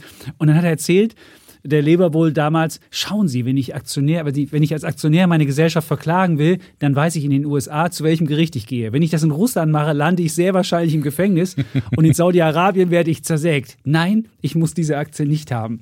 Ich finde aber, wer das so gut erzählen kann, das ist ja. wunderbar. Ja.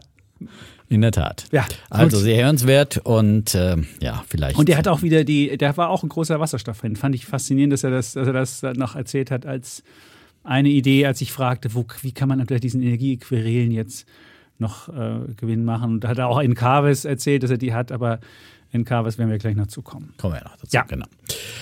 Gut, dann komme ich mal mit meinem Bullen, mache ich weiter und wir bleiben. Heute haben wir ein Energiespezial. Ja. ja ähm, ich bleibe nochmal bei der Meeresenergie. Äh, die habe ich ja auf Mallorca quasi entdeckt, äh, indirekt. Ähm, EcoWave Power, die ich da vorgestellt habe vor äh, nach dem Mallorca-Urlaub.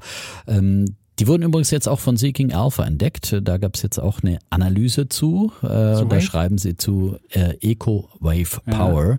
Ja. Ähm, da heißt äh, der Artikel eine frühe Investitionsmöglichkeit in einer aufstrebenden Branche übersetzt.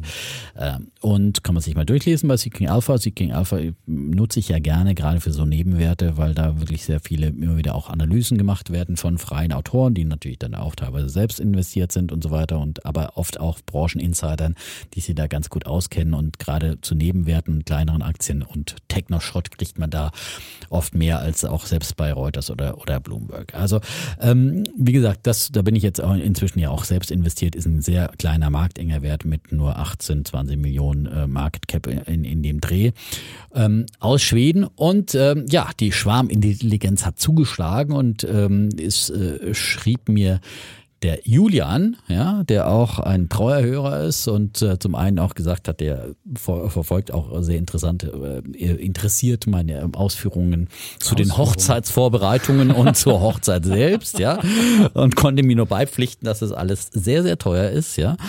Also äh, das ist dann ein ähm, das, die Rendite muss ich auf andere Weise dann äh, auszahlen.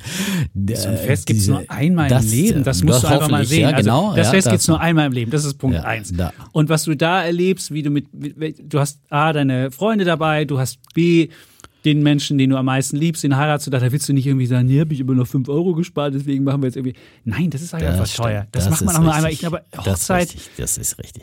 Das ist richtig. Aber da muss man einfach immer wieder äh, vorher auch wissen und äh, sich ein bisschen was äh, zur Seite legen. So, das ist das eine. Julian wird im Oktober heiraten. Alles Gute für die Vorbereitungen bis dahin. Und ähm, er hat äh, noch, wie gesagt, einen anderen äh, Titel mir vorgeschlagen, äh, der auch äh, sich dem äh, Thema Meeresenergie widmet. Auch aus Schweden, interessanterweise. Alter Schwede. Die Schweden sind da wirklich äh, vorne mit dabei. Und die heißen Minesto. Ich sag gleich mal die WKN dazu. A143TN. Da wird der Kollege Zschäpe- 143TN. Gleich mal parallel auf Bloomberg gucken Ja, genau, kann, Minesto, Common So. Shares, genau. Ähm, so. Wird sogar bei Tradegate gehandelt. Insofern sind die in Ja, Deutschland werden in Deutschland gehandelt Ja. und sind auch ein bisschen nicht ganz so markteng äh, wie EcoWave Power. Die haben immerhin 180 äh, Millionen ungefähr Market Cap. So, ähm, in Euro und ähm, sind eben ein bisschen größer und haben auch eine, eine spannende äh, Technologie. Kann man sich auf der Minesto Webseite auch ein Video dazu oder bei YouTube anschauen. Äh, da wird es dann auch so ein bisschen äh, animiert gezeigt, äh, wie das funktioniert. Aber Es auch nicht gelaufen. Warum eigentlich nicht? Das verstehe ich ja, aber das sind, ja, aber das sind äh, wirklich, äh, das sind wirkliche Ventures, ja. Okay, und dann ist wenn der jetzt Zinseffekt stärker wenn wir als jetzt, der wenn wir jetzt, Energieeffekt. Wenn wir jetzt sagen, äh, Solar ist jetzt gerade am Durchstarten, ist wirklich sehr, sehr Mhm. preiseffizient äh, effizient mittlerweile und ist gefragt und Windkraft, erprobte Technologien, ähm, auch da ist es eher dann ein Problem für die, für die Hersteller, dann Gewinne zu machen. Und jetzt sind wir hier bei einer Technologie, bei diesen Meerestechnologien, die halt natürlich überhaupt noch nicht äh, keine Marktreife haben, die immer noch immer im wirklichen Venture-Bereich, auch bei EcoWave, da gab haben ja ein paar äh, erst äh, quasi äh, äh, Pilotprojekte äh, realisiert. Aber auf der anderen Seite grundsätzlich vielleicht jetzt mal Meeresenergie ist, ist natürlich, finde ich, eine gute Ergänzung zu Sonne und Wind, weil es noch stetiger ist, Ja. es ist eigentlich fast grundlastfähig, weil es ja noch stetiger vorhanden ist, ja. Ähm, zwar auch nicht hundertprozentig äh, stetig, ähm, aber ähm, gerade auch die jetzt Minesto, die setzen nämlich auf äh, mehr auf, auf die, also bei EcoWave waren es ja die, die die Wellen ausgenutzt haben, die quasi die Amplituden, die Wellen verursachen und das äh, dann ist dann so ein Schwimmer, der quasi auf und ab schwimmt, äh, ganz grob so ein Floater, der dann irgendwie gen- die Energie überträgt. Bei EcoWave, die setzen eher auf Gezeitenenergie. Ja? Du meinst jetzt Miner, du meinst jetzt äh, Minesto. Minesto. Ja, Minesto. genau. Genau. Gut, dass du aufgepasst Ecowave hast. waren die mit den Schwimmer hoch und Ecowave runter. mit den äh, Und Schwimmern jetzt kommen hoch und runter. Die kann man auch im Hafen machen und so Ja. weiter. Ja. Jetzt kommen die Gezeiten. Gut. Minesto. So. Minesto. So. Und wie setzen die auf diese Gezeitentechnologie? Also sie bauen sowas wie ein Unter Unterwasser-Kite. Ja, so kann man sich das so vorstellen. Äh, So ein Kite wie ein Kitesurfer Ja. oder eben so ein großer Lenkdrachen, ja. Und der nutzt unter Wasser dann quasi die Gezeitenströmung und hängt sich quasi in die Strömung rein. Und dann äh, durch diese langsame Strömung äh, bewegt sich der Kite und äh, immer so achtförmig, wie so ein, so ein anderer Lenkdrachen eben auch, äh, schreibt so ein Achter, ja. Und unter dem Kite hängt dann so eine Turbine mit einem Propeller dran. Ja, Ja, ich okay. versuche es jetzt so bildhaft Ja, zu ich beschreiben, verstehe ich es gucke den ja. Chapitz an, ja, ja, ich- er ich kann noch kapiere das. folgen. Ich kann noch folgen. So, und, und diese Turbine dann erzeugt dann Strom. Und deswegen ist durch diesen Kite wird eben die Geschwindigkeit nochmal verstärkt. Mhm. Die, einer, äh, man könnte sicherlich auch irgendwie, keine Ahnung, so ein Schwimmer in diese Gezeiten hängen, aber das ist ja sehr, sehr langsame Bewegung.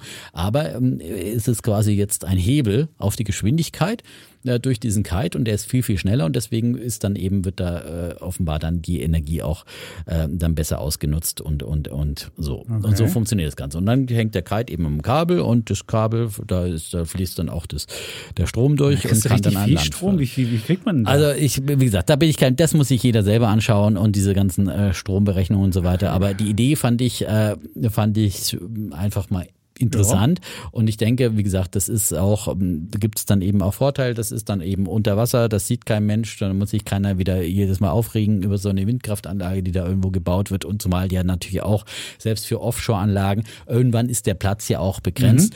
Und ich denke mal, das wäre auch eine gute Ergänzung. Und vielleicht baut man es dann auch dahin, wo noch mal ein paar Offshore-Anlagen rumstehen und so weiter. Sicherlich gibt es da auch ganz viele Nachteile und auch ein Eingriff in die Natur und wahrscheinlich werden auch irgendwelche Fische und äh, davon gestört. Ähm, Stimmt, da ist ein Riesendrache im, da denkst du, ja, wenn da so ein, so ein Drache unter, unter ja, oder so, so ein Drachenfisch, ja. So, genau. So, hallo, ja, und, hallo, wer bist denn du? So, bist du lecker? Auch nicht Dann knupprig, unendlich viele da, da aufstellen, so. Aber ich finde es ne, auch eine spannende Technologie. Äh, die Aktie kommt bei mir auch auf die Watchlist Okay. und vielleicht hole ich mir demnächst mal ein paar. Ähm, wie gesagt, ist auch ein bisschen, ein bisschen können die dabei gleich zurückgekommen. Thunfische fischen. War ein Scherz. Und wenn der Strom nicht kommt, habe ich Genau, noch drei ein großes, großes Fangnetz ranhängen. ja, ja, so genau. Um es mal politisch korrekt auch noch zu gestalten. Das ist das Geschäftsmodell. So, ja. Immerhin haben sie jetzt, äh, sie haben die ersten Umsätze dieses, dieses Jahr gemacht. Ja, mit- 31,2 Millionen. Aber, Ja, schwedische aber Kronen, schwedische aber, Kronen, ja, das ist ein bisschen weniger. sagen. Wir können mal Das gucken, sind, was nein, das ich kann dir sagen, also die hatten im Halbjahr 2022 hatten sie einen Umsatz von, zwei, also von 23 Millionen schwedischen Kronen. Das sind 2,2 Millionen Okay. Euro. Ja, immerhin äh, fast 10 Prozent mehr als ein Jahr zuvor. So, also und, und einem Betriebsverlust dann von äh, 10 Millionen schwedischen Kronen, also die Hälfte Mhm. ungefähr dann dessen ist Betriebsverlust. Also wie gesagt, das ist alles im, im Entwicklungs, äh, im frühen Entwicklungsstadium. Das klingt Äh, eher sie nach der halt, Fischereisparte. ne? ja, und sie sagen halt, klar, wir machen eben, wir haben Mhm. negativen Cashflow und liquiden Mittel haben sie auch noch ein bisschen was. Ähm, Haben die schon mal und, richtige Projekte laufen? Also wieso, die anderen hatten ja schon, da hast du erzählt, Die hatten ja Mallorca Pilotprojekt, und die hatten ja in Israel, wollten die ja noch was machen und jetzt in Kalifornien. Das waren ja so die Projekte von, da habe ich jetzt äh, von Wave. noch nichts gefunden, wo genau diese Projekte dann, äh, ob es da schon, gibt sicherlich auch Pilotprojekte. Ähm, aber wie gesagt, muss man sich noch mal ein bisschen näher mit beschäftigen. Das würde ich auch noch tun. Ich kann die nicht, ich habe die nicht bis ins Detail durchdrungen, fand aber die Anregung äh, auf jeden Fall aufgreifenswert und ähm, die, eine gute Story, eine interessante Geschichte und äh, es zeigt einfach, wie viel im Bereich erneuerbaren Möglichkeiten insgesamt äh, erneuerbare Mhm. äh, Energien äh, an Möglichkeiten da noch da ist und, und ähm, genutzt werden kann. Und da muss es doch gelingen, dass wir das Ich finde ja immer noch, man müsste die dieses Thema. weltweiten Fitnessstudios noch irgendwie anschließen an Die das Ding. Laufbänder, Also ich, Menschen- ich bin ja jetzt, seitdem ich, seitdem ich nicht mehr so viel laufe, bin ich ja häufiger im Fitnessstudio und was ich da, was da an Energie verbraucht wird, was ich selbst sehe, was Die ich Hamsterräder, die menschlichen Hamsterräder. Ja, und dann das- äh, da da muss könnte man dann dem die Sauna im Winter mit Ja, betreiben. vor allem Ja, ich, die Energie, wenn ich auf diesem Fahrrad sitze, braucht das Fahrrad noch Energie, um mich zu bremsen. Und dann nicht, dass ich die Energie selbst mache, sondern ich verbrauche noch Energie bei meinem, bei meinem äh, Besuch. Mhm. Und das ist völlig blödsinnig. Da muss noch mehr gehen. Also ich glaube, das wäre so meine Innovation. Und auf Okay. den Laufbändern noch was. Und also kann man, Jeder da kann sich seinen Mittel- Mitgliedsstudiobeitrag reinstrampeln. Das finde ich auch. Ja? Und ich mache dann Das nur Fahrrad. Ich dann. Ich mache ein bisschen Rudern und Fahrrad. Das sind die einzigen beiden Sachen, die ich mache. Und ja. Und wenn man in dem Fitnessstudio, wo ich bin, noch irgendwie vom Spiegel was aufbaut, wo die Leute immer so posen, wenn man da auch noch so, eine, so, ein, so ein Energieding dranhängen würde, wenn die immer sich Ja, so, so vor dem Geräte, Spiegel bewegen, da könnte man auch noch kannst du ja auch was machen. Ja? Kannst du immer so Na, Ich, ich, mach, ich bin da immer relativ schnell drin und wieder raus. Und äh, ja, gut. Na Find's gut, schön. also ja. Also ich finde, da geht auch noch. was. Gut, ja, dann komme das ich mal ist zu das. Schöne an solchen Energiekrisen, dass Ja. dann einfach eine Krise auch wieder eine Chance ist, für, Erfinderisch eher erfinderisch macht und einfach viele andere Dinge auch dann äh, wieder eher rentabel macht, als wenn halt das Gas immer billig fließt aus Russland. Ja, Ja, ich finde, noch laufen da die Duschen relativ lang. Da könnte man auch noch eine andere Duschzyklus Ja, das einstellen. wird, Das äh, ist mir auch noch aufgefallen, dass ich war, da gibt es auch ein Studio in Leipzig, da haben sie schon auf Hälfte des Duschdinges. ich da dachte geht's mir sowieso, dass du jetzt, du gehst wahrscheinlich zum günstig Duschen ins Fitnessstudio, dann Ich habe drei Monate umsonst gekriegt und äh, das ist wirklich. Und jetzt kann ich da unter der Dusche stehen und muss nicht Aber hast du im. Vertrag aufgenommen, dass du unbegrenzt duschen darfst oder dass du dann ein Sonderkündigungsrecht hast, wenn die Wenn die Duschzeit Dusche abgestellt eingeschränkt wird? Oder gar die Sauna? Ich meine, das wird ja natürlich auch ein großes Thema jetzt im Winter. Ich meine, Saunen werden garantiert auch eingestellt werden und, und viele, viele andere Sachen. Das ja. gibt es in meinem Fitnessstudio, weil es ist zu billig dafür, dass es eine Sauna gäbe. also. Und, Aber ich dachte äh, mir schon auch, vielleicht machen wir ja so, dass man je- jeden Morgen ins Fitnessstudio zum Duschen geht oder ich könnte dir meine Karte geben, die gucken nie drauf. Nein, das wäre Betrug, das mache ich nicht. Okay, aber dann könntest du ja vielleicht, vielleicht kann ich dich werben und dann machen wir irgendwie einen Deal. Gut, jetzt haben wir schon unseren Winter geplant. Danke, Daniel, das ist gut. Dann kommen wir Wenn's hart auf hart kommt, ja. Wenn's hart auf hart kommt. Stimmt, aber ich wette dann, ich weiß nicht, wenn, wenn rationiert wird, ich glaube, das Fitnessstudio kriegt dann nichts mehr, oder? Aber es wird auf jeden Fall wieder schwierig auch für Fitnessstudios. Ja, erst die Corona-Krise und dann, was denkst du, was die da für, für Für. Ausgaben und Kosten haben dann, in die Warmduscher kommen. Und dann sollten sie mal besser, sollten sie besser meine Energie mal da abschöpfen. Vielleicht So. ist das ja eine Idee. Dann komme ich zu meinem Bär der Woche. Und zwar, mein Bär der Woche ist, äh, ist an ein Jubiläum geknüpft. Äh, jeder, der alles auf Aktien gehört hat, hat ja schon gehört, dass in dieser Woche Frank Thelens Promifonds 10 XDNA äh, Disruptive Technologies einjähriges feiert. 1. September. Es ist, äh, da hat er nämlich seinen Fonds aufgelegt. Und für mich war das mal wieder Grund zu gucken, können Promis äh, auflegen. Und ich habe mal alle Promi-Fonds mir angeguckt im letzten Jahr und muss leider zum Ergebnis kommen, sorry, es ist Promi-Fonds, äh, bringt über, überhaupt nichts. Und da bin ich mich auf die Idee gekommen, wenn du MSCI Welt, seit Frank Thelen seinen Fonds aufgelegt hast, jetzt zu 3,5 Prozent gemacht. Mit dem MSCI Welt. Wow. Punkt. So. Und wenn du den äh, Promi-Fonds von Frank Thelen hättest, wärst du 38,6 Prozent minus. Das ist immer noch besser als der von Jan Beckers, der hat noch mehr verloren. Oder Kathy Wood Ark hat auch noch mehr verloren. Dann kannst du ja gucken, okay, es gibt ja noch mehr Promi-Fonds. Es gibt beispielsweise den Paladin One, das ist der Maschmeyer-Fonds vom Maschmeyer. Maschmeyer so, ja. Minus 8,2. Dann gibt es ja noch den von Krönemeyer, dem Rücken Krönemeyer. Wir erinnern uns, Oh das stimmt. Krönemeyer Den hatte ich auch schon mal Gesundheitsfonds. gebärt, ja. Und du Ja. denkst dir so, Krönemeyer Ah. Gesundheitsfonds minus 14,2. Auch nix. Und dann könntest du dir noch denken, naja, die Zeiten sind schlecht. Das müsste doch was für Dirk Müller sein. Alter, Dirk Müller, das muss doch seine Stunde sein. Minus 7,1. Alter, Seit, nee. na, auch alle seit Ein September. Jahr. Seit Also, einem Jahr. Seit 1. Seit September. Ich habe geguckt, genau. Ja? 1. September, Frank Thelen, ich hier, ich verdreifache euer Geld in den, nächsten, in den nächsten Wochen, Monaten oder Jahren. Das war ja so sein Anspruch. Ich, exponentielles Wachstum, es geht richtig durch die Decke, läuft, wird gehen. Ähm, jetzt sagt er, ach, dumm gelaufen, schlechtes Timing. Aber wir haben ja gefragt, wollt ihr Frank Thelen dazu nochmal hören? Und wir fragen bei Frank Thelen nochmal an, weil die meisten wollen ihn nochmal hören. Ja, aber ich meine, da finde ich, da kann ich es nachvollziehen, weil das sind einfach, äh, das sind Werte, die durch die Zinserhöhungen und durch die Krise und alles natürlich betroffen guck sind. dir die aber, Werte auch an. Aber Also- Dirk Müller, der immer posaunt, ja, und der Crash kommt und äh, so. Ja, aber jetzt ich, kommt der Crash und der hat minus dagegen 7,1. und ich bin dagegen abgesichert. Das ja, ist dann, wirklich. Ja. Und der ist zuletzt nochmal richtig runtergekommen. Also ich, ich, ich verstehe jetzt auch noch nicht mal mehr, was er jetzt macht. Also ich hätte, war ja bisher immer so, wenn es richtig krachte, dann ging es ein bisschen hoch, weil er ja immer so Absicherungen hat. Aber jetzt hat es gekracht und er ging dann nicht mal hoch, also er ging noch weiter runter. Also dieses Ding, ich habe es nicht verstanden, aber bei Grönemeyer habe ich ein paar lustige Aktien gefunden, beispielsweise Paul Hartmann AG. Kennst du?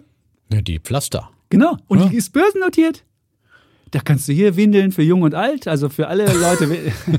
Leider sind die Papierpreise gestiegen und ja. das ist ein Problem für Ah. Paul Hartmann AG. Ich wusste gar nicht, dass es ein relativ großes börsennotiertes, also Fixies, das sind die Windeln. Mhm. Ich kann ja auch sagen, Fixies haben, haben wir auch mal ausprobiert, war nicht so gut.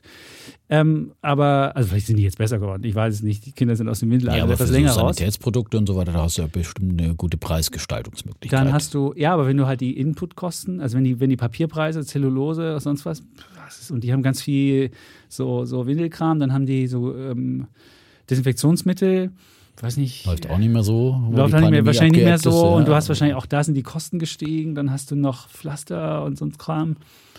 Keine Ahnung, auf jeden Fall die Aktie ist nicht gut gelaufen, aber ich fand lustig mal eine Paul Hartmann AG. Mhm. Also wer hat so gesagt? Oder die hatten auch äh, MedTech drin. Also wer sich mal, also diese Promi-Fonds nutzen schon dafür, sich ein paar Anregungen zu holen. Was ist denn im Gesundheitsbereich drin? Und vielleicht findet man dann irgendeine Aktie, wo man sagt, Mensch, die kenne ich noch gar nicht. Und vielleicht kann die was und so weiter. Und dafür sind die äh, Fonds vielleicht mal ganz gut, mal so gucken, was die für Mitglieder haben. Aber zum Anlegen, nee. Vor allem der Das Grönemeyer hat ja besonders hohe Gebühren auch. Ja. Da wollen Ja. ja auch viele mitverdienen. Ja. Ja, und der DAX Das hat. ist nicht der Sänger Grönemeyer, ist der Bruder. Ne? Ist der Bruder, genau. Dietrich heißt er, glaube ich. und der DAX hat Professor minus Grönemeyer. 18. Ich muss es aber noch der, der Fairness halber äh, sagen, aber du siehst, wie schlecht deutsche Aktien gelaufen sind Mhm. auf Jahressicht. Minus 18. Dann ist wiederum der Dirk Müller mit minus 7 ganz gut. Aber Das stimmt. man sollte es ja mit dem MSCI World vergleichen und dann, und der Dirk Müller ist ja nie, der ist jetzt zu 100 gestartet und jetzt bei 88. Runtergestartet vor Jahren. Vor Jahren. Und seitdem hat sich se- selbst, selbst der DAX Ja, besser entwickelt. Ja. also, wirklich. Aber Also Dirk deswegen- Müller hat gut verdient dabei die letzten Jahre. Ja, würde ich vermuten. Aber der, der Thelen verdient nicht so gut. Der hat gerade mal 70 Millionen im Ding drin. Und wenn du überlegst, 1,8 Prozent Gebühren, ja, so richtig reich wirst du damit nicht. Nee, also du vor allem, müsstest der hat ja ein schon. richtiges Research-Team aufgebaut, die er dann auch bezahlen muss. Ne? Tja, also irgendwie so richtig geil ist es nicht, aber wir werden, wir werden bei Frank Thelen mal anfragen, werden ihn mal, werden mit ihm Geburtstag versuchen zu feiern. Und vielleicht hat er ein Bällebad für uns aufgebaut und dann hüpfen wir alle rein und äh, sprechen mit ihm über exponentielles Wachstum. Aber der hat halt Glück, dass er Tesla so hochgewichtet hat, die ist 40 Prozent gelaufen. Mhm. Und sonst sähe sein Fonds auch wesentlich schlechter aus. Jetzt so Oscar Health, Palantir und so Buden. Ja, aber wenn ich mir einen jetzt kaufen würde, dann, dann den. Du würdest dir den? Ja, Wirklich? Ja, auf dem Niveau. Ich meine, bin natürlich selbst ähnlich aufgestellt. Das äh, denke ich mal. Von daher brauche ich mir den auch nicht kaufen. Guck dir lieber das an, was er drin hat. die- Und das ist nämlich das Problem. Der hat so ein Sammelsurium drin, was ich nicht nachvollziehen kann. Jetzt sagt er natürlich, das sind alles äh, 10x DNA-Buden, also alles Verzehnfacher. Du verstehst das nicht, weil du dir nur denkst, du bist zu doof, so ein bisschen Ja, so die eine oder andere. Idee habe ich mir da auch schon geklaut. Also Tesla sowieso. Ja, äh, und dann? Und äh, Ginkgo Biotech hat er, glaube ich, auch. Äh, Ginkgo Bioworks, Biotech? Ginkgo. Ginkgo also mit Bioworks, Ginkgo genau, mit, mit G Ginkgo. geschrieben, ja. Ginkgo aber auch bei Bioworks. Arc, wo ist was Neues? Äh, die mir nur sind eine auch gelaufen. Sind, Genau. Genau die Aber haben sag mir die mal eine Arc Bude, und, die es äh, nicht bei Arc gibt, die nur bei Ach, die exklusiv. ist nicht bei Arc. Ja, ja du ich habe mir ja- die jetzt nicht angeschaut, keine Ahnung. Aber bei Arc äh, hast du ja so tagesaktuell aus- die Werte. Genau. Beim, beim Frank hast du auch, der ist auch relativ transparent, also viel besser als Global BIT. Als Aber sag mir doch, welche hat er alle in, in, in, im Top Ten? Dann sage Ich ich, dir, welche ich auch habe. Das würde ich jetzt Ja. für dich. Ich mache hier live raussuchen und dann sagt der Kollege, würde 10 x DNA, wann, ach, jetzt hier. Du kannst mal hier dein, warte, warte, warte, warte. So, 10 x. Soll ich mal mit meinem Bullen der Woche Nee, nein, nein, anfangen? nein, nein, ich bin, ich hab's Aber mit gefunden. meinem Bär der Woche. Bär, So, ich auch. sag dir, was hier die größten Werte sind. Also, der größte ist ähm, Tesla. Habe ich. Okay. Dann als nächstes Tencent, Habe ich auch indirekt über Prosus. Palantir, Habe ich auch. Oscar Health, Habe ich nicht. Ethereum. Habe ich natürlich nicht. Oh, Natürlich. Teufelszeug. Ja. Gut, deswegen kann ich mir den Thiel nicht kaufen. Weil Siehste. deswegen kaufe ich mir auch keinen Arc, weil überall dann dieser Shit. Äh, 4,9. 4,9 Prozent Ethereum. Und dann kommt Coinbase. Das wirst du wahrscheinlich auch nicht. Das habe ich natürlich 4,7. nicht. Hallo. Dann hast du Baidu, die habe ich sogar. Bei Du habe ich gerade nicht. Hab ich ich, habe genau. aber einen, einen ETF auf chinesische Tech-Werte, das sind die relativ Okay. groß Dann gewichtet. Lee-Cycle, Leihcycle, ja, die Leihcycle? ba Batterierecycler habe Hast ich du auch? natürlich, ja. Hims and Sind Hers. auch gut gelaufen eigentlich. Die Hims sind and Hers? zumindest stabil gelaufen. Hims and Hers. Sagt mir noch nicht mal was. Nee, da geht es darum, äh, Sind da das ist, wie Unterhosen oder sowas? Oder? Nee, es ist so ein, so ein, so ein Tele-Health, äh, ist- mit, so, ja, so so eine Geschichte. Da kannst du anrufen und kannst dir irgendwie, kannst dir irgendeine Medikation erstellen lassen. Sonst was. HubSpot. Das wäre sogar ein Ding, was der Klöckner nehmen würde. Dann haben wir Upstart. Das mag ja keiner Upstart habe ich auch wieder verkauft, selbst ich. Ja, also ich meine, Upstart hatte ich ja mal äh, irgendwie auch zum Einstieg geraten oder äh, gesagt, dass ich da nicht Geraten tun wir gar nichts. Gar nichts. Nichts äh, tun wir Hier ja. macht jeder alles auf eigene Verantwortung. Ja. Aber ich habe gesagt, dass ich die irgendwie so abgestürzt und dann habe ich eine Hälfte für 50 Prozent plus ungefähr verkauft, die andere Hälfte habe ich dann wieder plus minus null verkauft. Also nein, bin ich wieder raus. Hast du Äh, 25 insgesamt gemacht. Ist doch okay. ja, immerhin. Dann hast du Bitcoin, willst du wahrscheinlich auch nicht. Ich natürlich nicht. 360 Digitech, das ist dieser, dieser fintech Hatte ich mal aus, aus China, habe ich nicht China. mehr. Nee, Mercado Libre, habe ich nicht. dann Twilio. Oh, Habe ich schwieriger auch Fall. nicht. Äh, Teladoc, Teladoc habe ich. UiPath, UiPath habe ich auch. dann Fate Therapeutics. Und das sind ja auch beides äh, Casey Woods äh, ja, ja, meine ich ja. Ich Lieblingsaktien. meine, wo ne? ist, das, Also, ich meine, wo äh, ist jetzt ne? das, wo ist jetzt das Einzige, was ich neu gesehen habe, ist Oscar Health. Das ist Also das du Einzige, meinst, wo ich gut, sage, wo, wo sind sie anders? Also ich meine, sie Genau. haben anders gewichtet und äh, guckt sich natürlich an, was Casey Wood macht. Casey Wood kann man jetzt in Deutschland nicht so kaufen, so gut. Äh, Von Okay. daher, äh, ja, ist ein bisschen Nachahmerprodukt, das muss man sagen. ich Wo habe ist- noch, noch fünf Werte, die machen wir schnell nach Proterra, Kenne ich nicht, habe ich nicht. dann Beam Therapeutics, Kenne ich nicht, habe ich nicht. Alibaba, Alibaba habe ich. habe ich auch, Crab Ja. Holdings, Crab. Crab. Was machen die denn? Weiß ich da nicht, was Crab Kenne macht. ich auch nicht, nee, aber Crab ist in Amerika. von Krabben oder was? Oder Too nee, Simple. Nee, nee. Too Simple? Too Simple äh, habe ich auch nicht. War diese Selbstfahrdingens für LKWs? Genau, das, ach so, das war ja auch so eine Pip Glöckner Idee. Ah, Nee, das war, nee, das war nicht. Das war auch, das Nein, war, das war, das war von ihm selbst. Dann Oxford Nanopore, ähm, habe ich auch nicht, kenne ich auch nicht. Kenne ich auch nicht, habe ich auch dann nicht. Ginkgo Bioworks, Habe ich und, Und dann ich, finde ich gut. Und Stoneco also und Ginkgo. Biotechs, die haben ja auch immer wieder Bioworks. schöne Bioworks, ja. Ja. Ja, Schönes Kürzel DNA. ja und machen, finde ich, die machen ganz gut, äh, So. haben wir auch wieder Kooperationen ne, mal mit Bayer und so weiter und so fort. Also da- sehr volatiler Laden. Ja. Sehr, ich nämlich aber auch volatil Aktie, sind die alle, ja. wirklich- ja. Das ist nicht. Und dann, wie gesagt, Stoneco und Shopify. Hatte noch als letzte Position. Nur Atai Life Science hat er nicht, ja. hat Casey Woods kauft auch immer Atai Life Science, ja, vom Angermeier. Was da, Ja, ja. da hat sich ja der Chap jetzt auch vom Angermeier Habe ich mich, aufschwatzen hab ich mich lassen, ja. bequatschen lassen. Ja, ich habe die damals zu 18 gekauft, die ist mittlerweile bei 5. Ich habe jetzt auch nicht so viele, meine Positionen sind nicht so groß, aber Aber da habe ich sogar mit dem Klöckner mal dazu gewettet und das, die werde ich so krachend verlieren, die Wette. Nee, aber erstaunlicherweise, weil ich gucke immer mir jeden Tag so die, die Casey Wood Und da hat sie Atai an. wieder gekauft, ich kauft immer gesehen. wieder Atai, ja. Also das, und immer wieder. Deswegen dachte ich, muss ich mir wieder mal Atai kaufen. Aber naja, Gut. musste jetzt erstmal. Jetzt Ich haben habe wir. einiges verkauft, weil ich musste ja meine Hochzeit bezahlen, jetzt so peu à peu. Und ähm, aber ab und zu kaufe ich mir wieder ein bisschen was und verkaufe. Aber also hast du deine Position jetzt, wir müssen ja den Menschen sagen, ob die Position in Jumia äh, kleiner Jumia halte ich natürlich. Die hältst du da nichts verkleinert worden. Nein. Die hat sich prozentual jetzt eher vergrößert, ja. Okay. Äh, zum Depot, weil, naja, dann verkaufst du natürlich dann doch wieder äh, Chico Solar, die gut gelaufen ja. sind äh, teilweise und äh, das alte Argument, das alte Ich habe natürlich ein paar Sachen so gemacht, geswitcht, okay, wieder dann aus dem Realdepot, äh, aus dem echten Aktiendepot verkauft und äh, dann ins die Gehebelte Sachen, rein. Ins Gehebelte, dann äh, nein, sowas mit Chinko, da wollte ich ja nicht ganz auflösen, aber äh, quasi dann mir halt ein paar CFDs dafür gekauft, dass ich dann ein bisschen einfach, mit wenn man Geld frei macht, also mit weniger muss, Kapital kann man die gleiche genau, Menge umsetzen. So ungefähr, das ist das Schöne. Ja, wenn man das Kapital Problem ist, braucht, man ist halt schneller auch platt. Man ist dann schneller auch platt, aber gerade Chinko, glaube ich, also ich glaube, glaube gerade bei den erneuerbaren Energien kann man mit CFDs, weil die haben jetzt wirklich einen, einen super Lauf, einen, einen, einen Trend. Natürlich gibt es ja auch wieder Rücksätze und so weiter, aber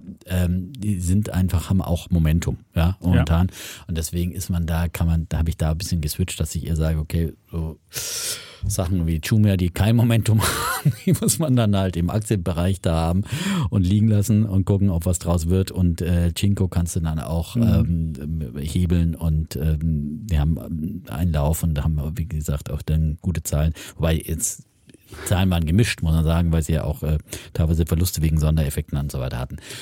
Auch die kann man sich selber anschauen. SMA Solar habe ich nochmal aufgestockt, weil ich schon auch glaube, dass die immer noch ein bisschen hinterher sind, aber die sind ja auch ähm, auch lausüber gelaufen, dann immer wieder runter, ein bisschen wieder, wieder hoch. Ja, aber die kommen jetzt auch so ins Laufen und ja. weil, also, wie gesagt, wenn Solar ausgebaut wird, braucht man einfach auch die Wechselrichter ja, äh, Hersteller, die dann ja den, den Strom umwandeln mhm. und so weiter. Die, und die sind ja überall. Die anderen sind ja die, die, die führenden Enphase und Solar Edge, die sind ja sowieso weit vorausgeeilt. Warum soll da nicht SMA Solar auch mal hinterher eilen? So. Gut. Jetzt gucke ich noch einmal, ich gucke einmal, bei, ja guck einmal noch Nordex an. Das muss man doch wenigstens. Die, die, Nordex habe ich ein bisschen reduziert. Das ist gut. Das ist, finde ich, ja. Das, das ist, natürlich, ja, die werden auch, aber ist, man sieht halt, es, das dauert halt einfach, bis diese äh, Windkraft ist halt einfach viel träger und haben nach wie vor natürlich das Kostenproblem. Ähm, aber ich bin nach wie vor auch überzeugt, dass die früher oder später werden auch die Windkraftanlage, wir brauchen Windkraft, politisch äh, gewollt mhm. äh, und äh, sie werden auch ihre Preise, die müssen einfach neue äh, Preismodelle machen mhm. und dann auch ihre Preise umlegen können und ihre Kosten umlegen können und dann wird früher oder später auch mal Meinst du Nordex auch Nordex mal? Zum wenn Zukommen, alles, wenn ja. alles gelaufen ist, wenn's, wenn, wenn gar nichts mehr, wenn kein Windrad mehr zu kriegen ist, dann wird Nordex. Erst wenn das letzte. Genau, das letzte Windrad, Windrad. bei Vestas verkauft ist, dann genau, gehst du zu Nordex. Und, äh, Gut. Also die Aktie ist nicht wirklich richtig gut gelaufen. Nein, das, das kann man nicht sagen, aber von daher. Ja. Ja. Hm. Gut, dann kommen so. wir zu deinem Bären, oder? Mein Bär der Woche, ja. ja. Ich mag's kurz. Äh. der Scheuer, unser ja, Lieblingsminister. Ja, wir erinnern uns an seine erfolgreichen Projekte wie die Lkw-Maut in Deutschland, ja. ja. Äh, groß auf äh, in Vorfinanzierung gegangen, zu, zu Lasten des äh, Steuerzahlers. Schon unterschrieben. Ja schon mal unterschrieben, wahnsinnige Schäden äh, verursacht. Mhm. Ja, in jedem Unternehmen wäre der verklagt worden, aber als Politiker gibt's ja da keine Haftung. Ja, und deswegen darf er weiter unbeschwert äh, Ideen rausposaunen. Äh, die nächste, die teuer werden könnte, ist die Idee, dass wir doch die Atomkraft nicht nur äh, strecken sollten, sondern nein, er möchte, dass wir äh, selbst neue Atomkraftwerke bauen in, in Deutschland. Und ich finde es eine bescheuerte Idee im wahrsten Sinne des Wortes. Äh, ähm, das Ganze dauert irgendwie 20 Jahre, bis dann solche neuen Atomkraftwerke gebaut werden. Äh, bis dahin haben wir hoffentlich äh, mit erneuerbaren Energien äh, uns wirklich äh, super aufgestellt, ähm, dass wir ähm, äh, und, und da sollten wir Gas geben und, und Herr Scheuer sollte sich mich darum kümmern, dass die Bayern endlich auch in Sachen Windkraft mal nachziehen und ihre bescheuerte 10 H-Abstandsregelung Regelungen aufgeben und einfach, äh, dass wir in, hier äh, uns viel äh, besser aufstellen, weil Solar- und Windkraft sind viel, viel günstiger als Atomkraft äh, haben längst nicht diese Risiken. Das Problem der Entsorgung ist nach wie vor nicht geklärt. Und ähm, wir sehen gerade auch in Frankreich, was es auch für Probleme, wie grundlastfähig tatsächlich Atomkraft ist, äh, dass wenn man sie gerade auch mal nötig braucht, sie dann doch auch ausfällt. Äh, und äh, all das sind keine Vorteile. Wir können nochmal drüber reden, ob wir jetzt nochmal die, die laufenden noch in Deutschland äh, nochmal strecken und äh, da nochmal was rausholen, wenn's, wenn wir jetzt in dieser Notlage sind. Aber jetzt auf die Idee Idee zu kommen, wir müssen jetzt neue Atomkraftwerke. Das ist wirklich ein, ein Schritt meiner Meinung nach zurück in eine ähm, alte, äh, überholte Technologie. Und ich glaube, wir kriegen das mit erneuerbaren Energien hin. Da gibt es dann ganz viele äh, Pro- und Kontra-Argumente und äh, Hochrechnungen, die will ich an dieser Stelle alle nicht anstellen. Die kann man sich bei anderen klugen Menschen bei Twitter anschauen und dergleichen. Ähm, aber meine Meinung ist einfach, dass das keine gute Idee ist und das, dafür gibt es mein Bären der Woche. Ja. Aber da würde ich ein Gegenargument mhm, immer bringen. Gerne dass man bei der Atomkraft immer. Ja, wirklich höflich, ne? So, also, darf ich mein Gegenargument? Ja. ja. Bitte. Ja, ja, danke. Herr Deffner, darf ich ein Gegenargument bringen? Wie hieß es dann hier bei den Nobelpreisträgern? Wie muss ich jetzt zurückweisen? genau. Äh, was hat er gesagt? Ich, I reject your I argument. Reject. I reject your I argument. Reject. Das sage ich dann hinterher. I reject. I ohne, reject. ohne Begründung. Genau. I reject. I reject. Ich sag schon mal. Nein, was ich, was ich immer das Faszinierende bei der Atomkraft finde oder was die Leute immer gucken, bei der Atomkraft gucken sie immer die Technologie der 80er Jahre an. Und wenn du guckst, wenn du sagst, ich will eine Atomkraft aufbauen, äh, Atomkraftwerk aufbauen, denkst du immer, das muss so wie in den 80er sein, so ein Riesending, was die Landschaft verschandelt, was hässlich aussieht, was riesen Sicherheitsbedenken nach sich zieht, was wahnsinnig viel äh, Atommüll am Ende produziert. Es gibt da mittlerweile viel kleinere und viel wendigere und viel weniger ähm, kritische Geschichten. Und ich glaube, ähm, wenn, wenn eine Technologie so ein bisschen wieder, wieder ähm, ja, an Renommee zurückgewonnen hat, dann ist es halt Atomkraft zuletzt gewesen. Du siehst beispielsweise Japan überlegt, ob sie wieder Atomkraft nutzen sollen. Und da darf man jetzt nicht den Fehler machen und sagen, ja, wir haben wieder 80er Jahre, sondern wir haben jetzt auch einen neuen Stand da und wir haben auch neuere Technologie. Und ich glaube, wenn man die alten Atomkraftwerke, die sind auch viel zu teuer, da hast du die, da hast du die äh, Kilowattstunde für, weiß ich nicht, zwischen 12 und 17 Cent viel zu teuer, willst du auch nicht ja, haben. Aber allein der Bau, äh, der Bau von, Ja, aber wenn es diese neuen gäbe, diese kleine Mikro, angeblich gibt es so kleine Mikroreaktoren. Die du im Koffer mitnehmen kannst und zu Hause unter das Bett ja, legst. Ja, ja. ja, aber ich glaube, das, da, das sind wir noch weit entfernt davon. Ähm, ja, ich bin auch jederzeit offen, äh, technologieoffen, hier diese Meinung jederzeit zu revidieren. Und vor allem, wenn man das Problem äh, der Endlagerung äh, im Griff, oder wenn du so eine Technologie findest, dass, dass, wo es keinen kein Atommüll gibt, der äh, über, über Generationen äh, irgendwie äh, verstrahlt ist, ja, dann können wir da gerne drüber reden. Dann ist es aber, aber. Findest du nicht kurzfristig? Willst du lieber jetzt ja, aber alles, kurzfristig, alle Kohle, aber, nein, jede aber, Kohle? Nein, es ist ja nicht kurzfristig eine Lösung. Kurzfristig. Äh, ja, fünf Jahre. Ich würde sagen, eine fünf. Du brauchst für die nächsten den, fünf Jahre eine ja, aber du wirst doch in fünf Jahren. Nein, das ist ja das andere. Ich habe gesagt, wegen mir Streckbetrieb, wegen ja. mir nochmal verlängern um fünf Jahre, nochmal neue Brennstäbe, war ich zwar auch dagegen, aber wir haben jetzt wieder eine andere Situation auch im Strommarkt und ich habe jetzt auch verstanden, dass äh, eben. Äh, Besser schon mal einen Brennstab bestellt. So.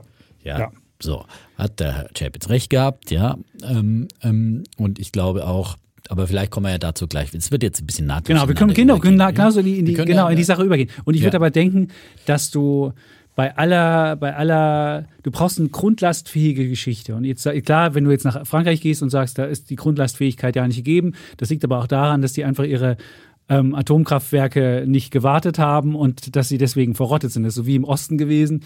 Da haben sie einfach äh, die, die Immobilien nicht gewartet. Dann hast du halt zwar zur günstigen Miete gewohnt und in Frankreich haben sie günstig Strom produziert, aber du hast halt vergessen zu warten. Dann werden sie bröcklich, beziehungsweise wenn dann der Fluss vor deiner Hütte irgendwie versiegt, weil es äh, kein, weil es zu wenig geregnet hat, dann hast du natürlich auch ein Problem.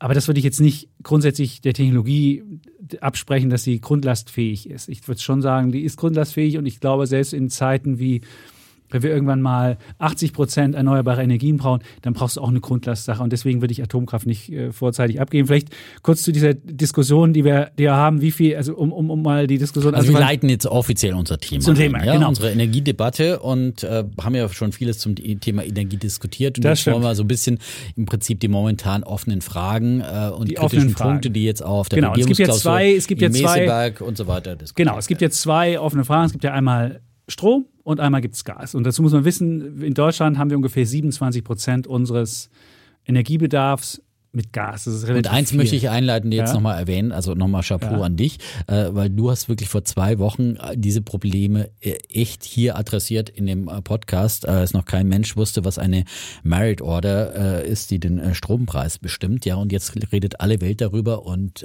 wir waren mit Defner Chapitz mal wieder vorne dran. wer bei also muss man, muss man wirklich sagen. So. Und Wer deswegen, weiß, hat es wir zumindest mal greifen es, aber wir, wir hatten noch nicht die Lösung direkt ausgearbeitet, aber zumindest schon mal Problembewusstsein geschaffen. Das ist Genau. ja auch schon mal der erste Weg. So, Also jetzt vielleicht kurz, Schritt. Äh, wir waren ja dabei, wie viel haben wir, wie viel haben wir Energie? Also 27 Prozent kommt aus Erdgas. Und dummerweise benutzen wir das Erdgas nicht nur zur, für die Industrie, sondern wir verbrauchen das Erdgas auch, um Strom herzustellen. Und da wird nämlich bei der Stromerstellung haben wir 16 ähm, Prozent zur Stromerzeugung wird aus Erdgas gemacht. Und das ist eben ein Problem, wenn nämlich dann der Erdgaspreis steigt, dann steigt auch der Strompreis. Und das würde ich jetzt kurz erzählen. Also beim Gaspreis haben wir das Problem, das produzieren wir nicht selbst. Das kriegen wir aus Russland beziehungsweise aus Norwegen oder über, über, über Flüssiggas aus Amerika. Und da haben wir halt einen Engpass gerade und der Engpass führt dazu, weil wir nicht so schnell unser, unser, äh, unser Gasverbrauch einstellen können, dass wir, weil ein Riesen, äh, weil wir ungefähr über 50 Prozent aus Russland bekommen haben, unseres Gases, wenn das wegfällt, hat man halt so einen Squeeze und man hat einen wahnsinnig hohen Preis. Und jetzt haben wir diesen hohen Preis beim Gas. So, das ist die eine Sache. Die Frage ist, wie man damit umgeht. Können wir nachher diskutieren, wie wir das machen. Und dann kommen wir zum Strommarkt, wo auch Gas mit ähm, verbrannt wird, um Strom herzustellen. Und da haben wir das Problem Merit Order, das hast du ja eben schon angesprochen. Da geht es ja immer darum, wie bildet sich der Preis am Strommarkt. Da wird einfach immer nach der, der, Reihe nach die, die, die Kraftwerke eingeschaltet als das günstigste Kraftwerk. Also wenn wir jetzt ein Wasserkraftwerk hätten, würden wir das nehmen. Das produziert ungefähr für drei Cent die Kilowattstunde. Dann kommt das nächst äh, teure oder billige, das ist dann Wind. Das macht ungefähr Strompreis von fünf bis sieben. Dann haben wir ähm, Solar, das macht, je nachdem, wie viel Sonneneinstrahlung man hat, hat man ungefähr zwischen 8 und 10 Cent.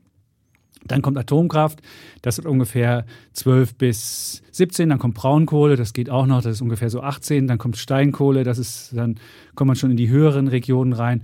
Und dann, wenn das nicht reicht, dann muss man Gas verfeuern. Und da der Gaspreis sich verzehnfacht hat, kommt dann eben dieses, dieser mega teure ähm, Gaspreis äh, zustande. Und der der kann halt sein, dass du für die, für den, für das, äh, für die, für die, für das Gaskraftwerk, wenn du da die Strom, die, die Kilowattstunde machst, kann dann halt sein, dass du ähm, für ein Euro die Kilowattstunde produzierst. So.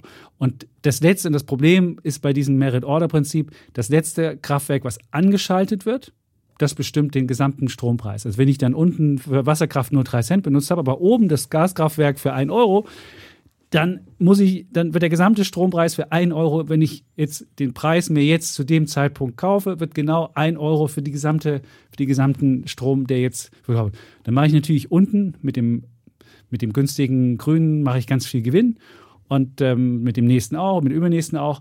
Und ähm, das ist halt ein Problem. Und jetzt war halt die Frage, wie kriegen wir dieses Merit-Order-Prinzip gelöst, weil wir eben immer Gas ver, ver, ver, verstromen.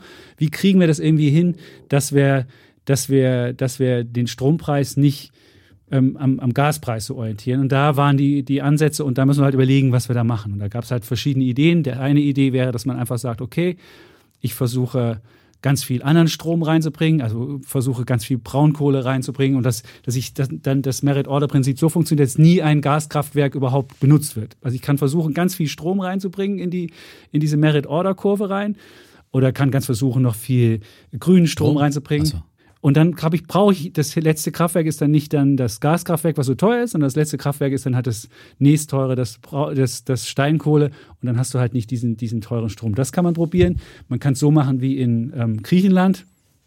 Da wird aus dem Merit-Order-Prinzip, sagen sie einfach, wir nehmen die Gaskraftwerke einfach raus aus diesem Prinzip. Die werden gesondert genommen und werden nicht in diesen in die Preisfindungsmechanismus ja, Erdgas reingebracht. und Kohle nehmen sie raus, ne? Wie? Ja. Also die nehmen die fossilen Erzeugungsarten raus. In Griechenland meinst du? In Griechenland, ja, genau. Aber Gas nehmen sie auf jeden Fall, weil das ja, das teuerste ist. Genau. Und dann wird halt der Preis nicht mehr an dem, nach dem teuren Gasding genommen, sondern dann wird er eben nach dem günstigeren genommen und das Gaskraftwerk, dem wird die Differenz dann bezahlt zu dem Strompreis, der sich dann bei dem billigeren Strom bei der Merit Order macht. Ist aber auch natürlich nicht mehr systemkonform und jeder, der jetzt investiert hat und sagt, ich habe aber investiert in, der, in, der, in dem Wissen, es gibt dieses Merit-Order-Prinzip, da wird mir keiner reinkrätschen, der wird natürlich dann sagen, äh, was ist denn da los? Da versucht jemand rumzufuddeln. Die dritte Idee ist, die gemacht wird, dass man sagt, man versucht, die, die so billig produzieren und die so wahnsinnig unter dem Strom sind, dass man von denen was abschöpft. Das wird dann teilweise Übergewinnsteuer genannt, dann versucht man es aber irgendwie nicht Übergewinnsteuer zu nennen, sondern einfach Abschöpfungsgebühr oder, oder so. Man versucht das dann irgendwie einen anderen Namen zu geben. Das ist die Idee, die jetzt äh, von der Leyen hatte. dass man, dass man, dass man die günstigeren Kraftwerke, die jetzt diesen, diesen künstlichen Gewinn kriegen, das war auch das, was ich vor zwei Wochen argumentiert habe, dass man denen irgendeinen Ausgleich zahlt. So, das sind die drei Ideen, die man hat, um, um irgendwie dieses Prinzip, ähm, weil ja nicht alle so teuren Strom machen. Beim Gas kannst du es da ist einfach der Gaspreis ist da und Gas ja, kostet. Das spanische so Modell gibt's auch noch. Ähm, ja, genau. Und, und die äh, subventionieren dann quasi den Gaspreis, ja, genau. äh, für die äh, Gas, äh, für die stromerzeugenden Gaswerke und versuchen so dazu durch den, den Merit Order Preis dann quasi zu senken, weil sie sagen, okay, dann ist der Gas, äh, aber das ist halt auch wieder ein Markteingriff und das hat, dann wird der Strom wieder billiger und das hat dann wieder zur Folge, dass plötzlich dann Strom nach Frankreich wieder mehr abfließt oder es einfach grundsätzlich mehr Strom verbraucht wird. Äh, also das ist da, kommt, sobald du den Strom künstlich günstiger machst, ist halt dann wieder, entweder äh, fließt er dann in dieses europäische Stromsystem oder er wird halt mehr verbraucht, was ja auch eigentlich nicht im Sinne des Erfinders ist. Du willst ja eigentlich auch eine Lenkungswirkung erzielen. Also von daher macht ein hoher Preis natürlich als äh, Preissignal und als Lenkungswirkung schon auf der anderen Seite Sinn. Das heißt, man muss jetzt einfach ein gutes Modell finden, um die Menschen zu entlasten, die Industrie zu entlasten und die Investoren trotzdem, nicht zu verbrennen. Die Investoren, ja, es geht auch nicht nur um die Investoren, es geht einfach um einen noch funktionierenden Markt. Ne? Also ich meine, das haben wir auch bei der Gasumlage gelernt, dass es nicht nur darum geht, jetzt irgendwelche Firmen zu retten, sondern um das System zu retten, ein systemisches Risiko abzuwenden, damit die Energieversorgung weiter gewährleistet ist. Und das sind diese großen Aufgaben. Und deswegen, ja, ist das halt alles nicht so einfach. Ähm, und ich möchte jetzt nicht in den, in den Schuhen der, der Leute im Ministerium schicken, weil dann wieder es europäische Abhängigkeiten gibt und so weiter und so fort. In welcher Schraube und sobald du in einen Markt eingreifst, merkst du halt erst, welche plötzlich, wie sich dann negative Folgen, zeigt sich ja bei der Gasumlage äh, gut gemacht, äh, gedacht, aber dann kommen halt dort auch wieder irgendwelche negativen Folgen und es gibt einen Aufschrei. Und deswegen, ja, die Frage. Ich bin nach wie, also ich bin mehr und mehr äh, der Meinung, dass man so eine Art Flatrate für ein äh, Grundversorgungspaket an Energie für die Leute. Also zum einen, wenn wir darüber reden, wie kann ich die Verbraucher entlasten und vor allem denen auch eine gewisse Planungssicherheit geben, dass die nicht irgendwie denken, oh Gott, mir fliegt wirklich alles um die Ohren, Panik im Winter, ich kann überhaupt nicht, ne, ich gebe jetzt überhaupt keinen Euro mehr aus, weil irgendwie ich komplette äh, Planungsunsicherheit habe und nicht weiß, was da auf mich zukommt, dass man sagt, irgendwie äh, sowohl für Gas wie auch für Strom gibt es irgendwie so halt ein, ähm, ein Basispaket, ein Basismodell äh, bis zu einer gewissen Höhe äh, wie man das dann definiert, äh, keine Ahnung, ähm, an so einer durchschnittlichen Verbrauchszahl oder was auch immer ähm, und, und ein bisschen darunter, weil man ja will, dass es auch einen Sparsamkeits-, äh, einen Spareffekt gibt, ja, ähm, aber sagt, dass da hast du einen gedeckelten Preis meinetwegen, der dann einfach staatlich gesponsert wird.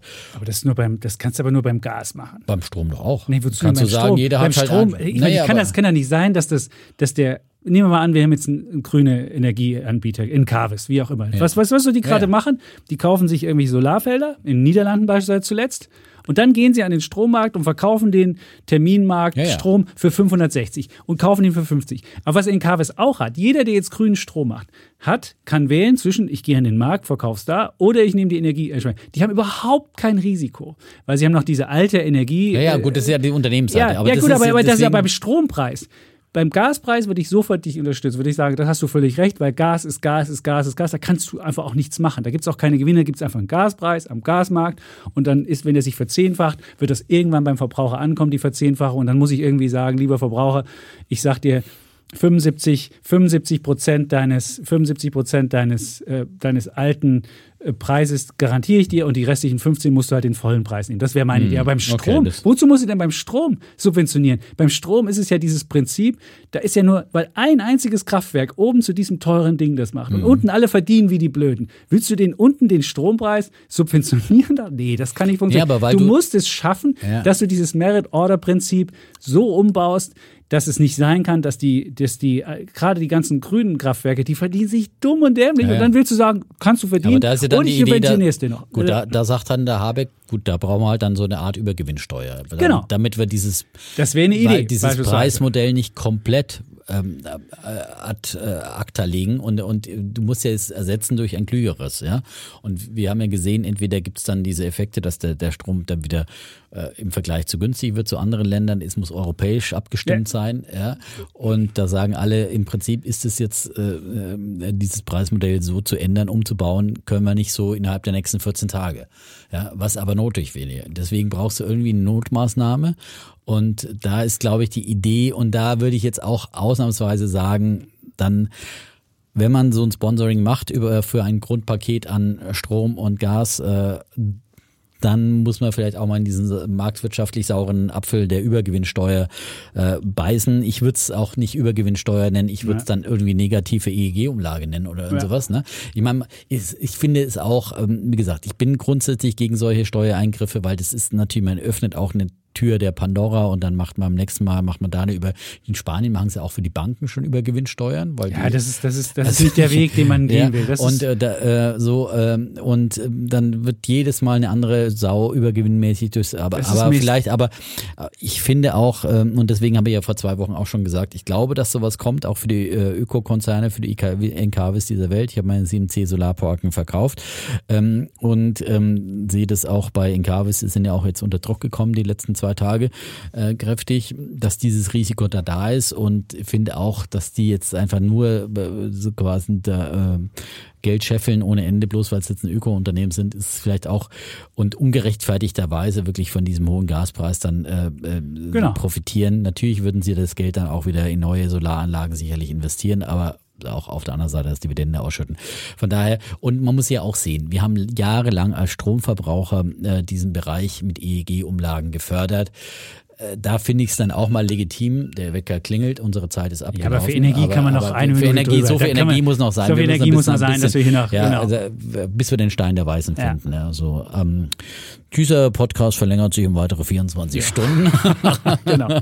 Die nächste Sendung, genau. Ähm, nein, also von daher äh, macht man dann vielleicht sowas wie eine Übergewinnsteuer, denn eben auch für, für Wind- und äh, Solarparkbetreiber ähm, und ähm, die Idee von, von Habeck ist ja auch äh, offenbar, wie der Spiegel berichtet, dass auch für Braunkohle und warum eigentlich nicht Atom, also dem muss ja auch mit rein. Im Prinzip all diese äh, äh, Energieerzeuger, die wesentlich geringere Kosten haben, ähm, dass äh, da dann Übergewinne abgeschöpft ja, werden. Jedes Unternehmen, was unter dem ja, Gaspreis unter dem ist, das macht halt gerade Gewinn. Ist, ja, genau. Und deswegen kann aber auch, wenn du jetzt noch, wenn du beispielsweise, ich bin ja bei äh, Vattenfall, kann ich halt noch einen günstigen Strompreis haben, weil Vattenfall selbst produziert und die produzieren halt nicht mit dem Gaskraftwerk, Gut, das, sondern die produzieren halt mit dem. Und das muss man halt, und das, das ist halt der Unterschied zu wissen, Gas. Das ist der Riesenunterschied zu Gas. Bei Gas kannst du jetzt noch einen alten Vertrag haben und möglicherweise ist der Gasanbieter, kriegt vielleicht noch ein bisschen Gas aus Russland zu den alten Konditionen und dann funktioniert das. Aber sobald der Gaspreis, irgendwie, sobald der Russe zum günstigen Gaspreis nicht mehr liefert und das, äh, mein Versorger sich zum höheren äh, Preis am Markt das selbst beschaffen muss und mir das verkauft, da gibt es keinen, da gibt es keinen Merit Order Prinzip, da gibt es einfach, es gibt einen Gaspreis und der, wir können nur hoffen, dass der irgendwann wieder runterkommt, weil möglicherweise Norwegen liefert, weil möglicherweise LNG aus Amerika kommt oder was auch immer. Das Doofe ist ja, beim Gaspreis gibt es keinen Club globalen Preis, weil Amerika hat irgendwie nur ein Zehntel von unserem, weil die sich halt selbst versorgen können. Aber das Gas kannst du nicht so einfach verschiffen und los. Es ist halt ein schwieriger Fall. Es ist nicht so wie bei, wie bei ähm, Öl oder wie bei äh, Kohle. Aber das ist halt, bei Gas ist das was anderes. Da musst du halt wirklich die Idee machen, dass du die Verbraucher subventionierst oder die Unternehmen und sagst, okay, 75 Prozent deines letztjährigen Verbrauchs, das kriegst du garantiert und die restlichen musst du halt selbst zahlen und dann bist du, hast du selbst den Anreiz, 25 Prozent einzusparen. Das wäre das wäre die Lösung. Und beim Strom muss man halt gucken, wie kriege ich es hin, dass ich diese, dieses, dieses teure Gaskraftwerk, also ja, ja, wie kriege ich das raus? Ich muss das teure Gaskraftwerk rauskriegen und dann muss ich halt gucken, kriege ich alles, was ich noch an AKW habe, ans Laufen, kriege ich alle Kohlekraftwerke noch ans Laufen. Das wäre die Idee. Gut, das ist natürlich dass du das, dass, machst. dass du es komplett das, rauskriegst. Dass du komplett das Gaskraftwerk okay. rauskriegst, indem du ja. einfach so viel anderen Strom ja. machst. Und das Lustige, wenn man jetzt mal Aber guckt, ich glaube, dass ja, die, jetzt kommt, gestern kam wieder ein neues Steinkohlewerk ans, ans Netz, das wird ja jetzt auch kommen, ja. Ähm, kriegst du es damit ganz raus, weil ja auf der anderen Seite müssen wir jetzt viel Strom nach Frankreich liefern und deswegen brauchen wir halt diese zusätzlichen, aber wir wollen ja auch solidarisch sein. Wir wollen ja auch gerne, dass die Franzosen Winter, uns vielleicht die, im Winter ja. was liefern äh, und wir wollen auch europäische Solidarität beim Gas. Also zu sagen, jetzt kappe ich auch meine Leitungen, nee, Hedgebatch, lieber Franzose, das wäre auch kein Weg. Ja, und von daher ist es, das ist halt auch ein Grund, deswegen würden wir vielleicht gar nicht mehr äh, Gas verfeuern müssen, jetzt ver verstromen müssen. Ähm, äh, ich finde, um, das ist, Gas ist zu so, wertvoll, dass man es verstromt. Das wäre mein Auf jeden wär, Fall, das, da, da, bin ich absolut bei dir. Das wäre das, äh, klar, absolut der Erste. Aber wenn das nicht funktioniert, dann ist halt die Frage, wie kriegst du es dann und machst du dann das Gas fürs Verstromen billiger? Ja, das wäre die spanische Lösung. Die spanische Lösung. Nimmst du ja. den, nimmst das Gaskraftwerk ganz aus der Merit Order raus, wie in Griechenland und andere Dinge. Aber das ist dann schon wieder ein sehr, sehr starker Eingriff in so dieses Marktsystem und äh, ob das so einfach ist, ohne das äh, kannst du ja auch nicht wieder einfach zurückdrehen. Du änderst mhm. jetzt komplett ein Handelssystem, auf dem alle äh, sozusagen aufgebaut haben und äh, hat ja auch eben letztendlich äh, immer gut funktioniert, ja, außerhalb mhm. von totalen Marktverwerfungszeiten, wie sie jetzt Es gab haben. auch Negativpreise mal am Markt. Das geht ja, weil du Strom kannst du nicht wegwerfen, sondern wenn es halt zu viel ist, genau. dann kannst du, ja. musst du auch mal dafür zahlen. Also das gab es ja auch. Und es ist auch lustig, es gibt ja auch jetzt auf einmal so Zeiten, wenn mal in Norddeutschland auf einmal die Windräder alle anlaufen, hast du auch wieder nur 10 Euro die, die Megawattstunde und nicht die 1000, die du jetzt am Markt gesehen hast. Also insofern, es, ist, es funktioniert noch, irgendwie muss man halt versuchen, das Gas rauszukriegen. Ich einen Speicher und wähle Stromhändler ich glaube, als Stromhändler, wenn du richtig gut bist.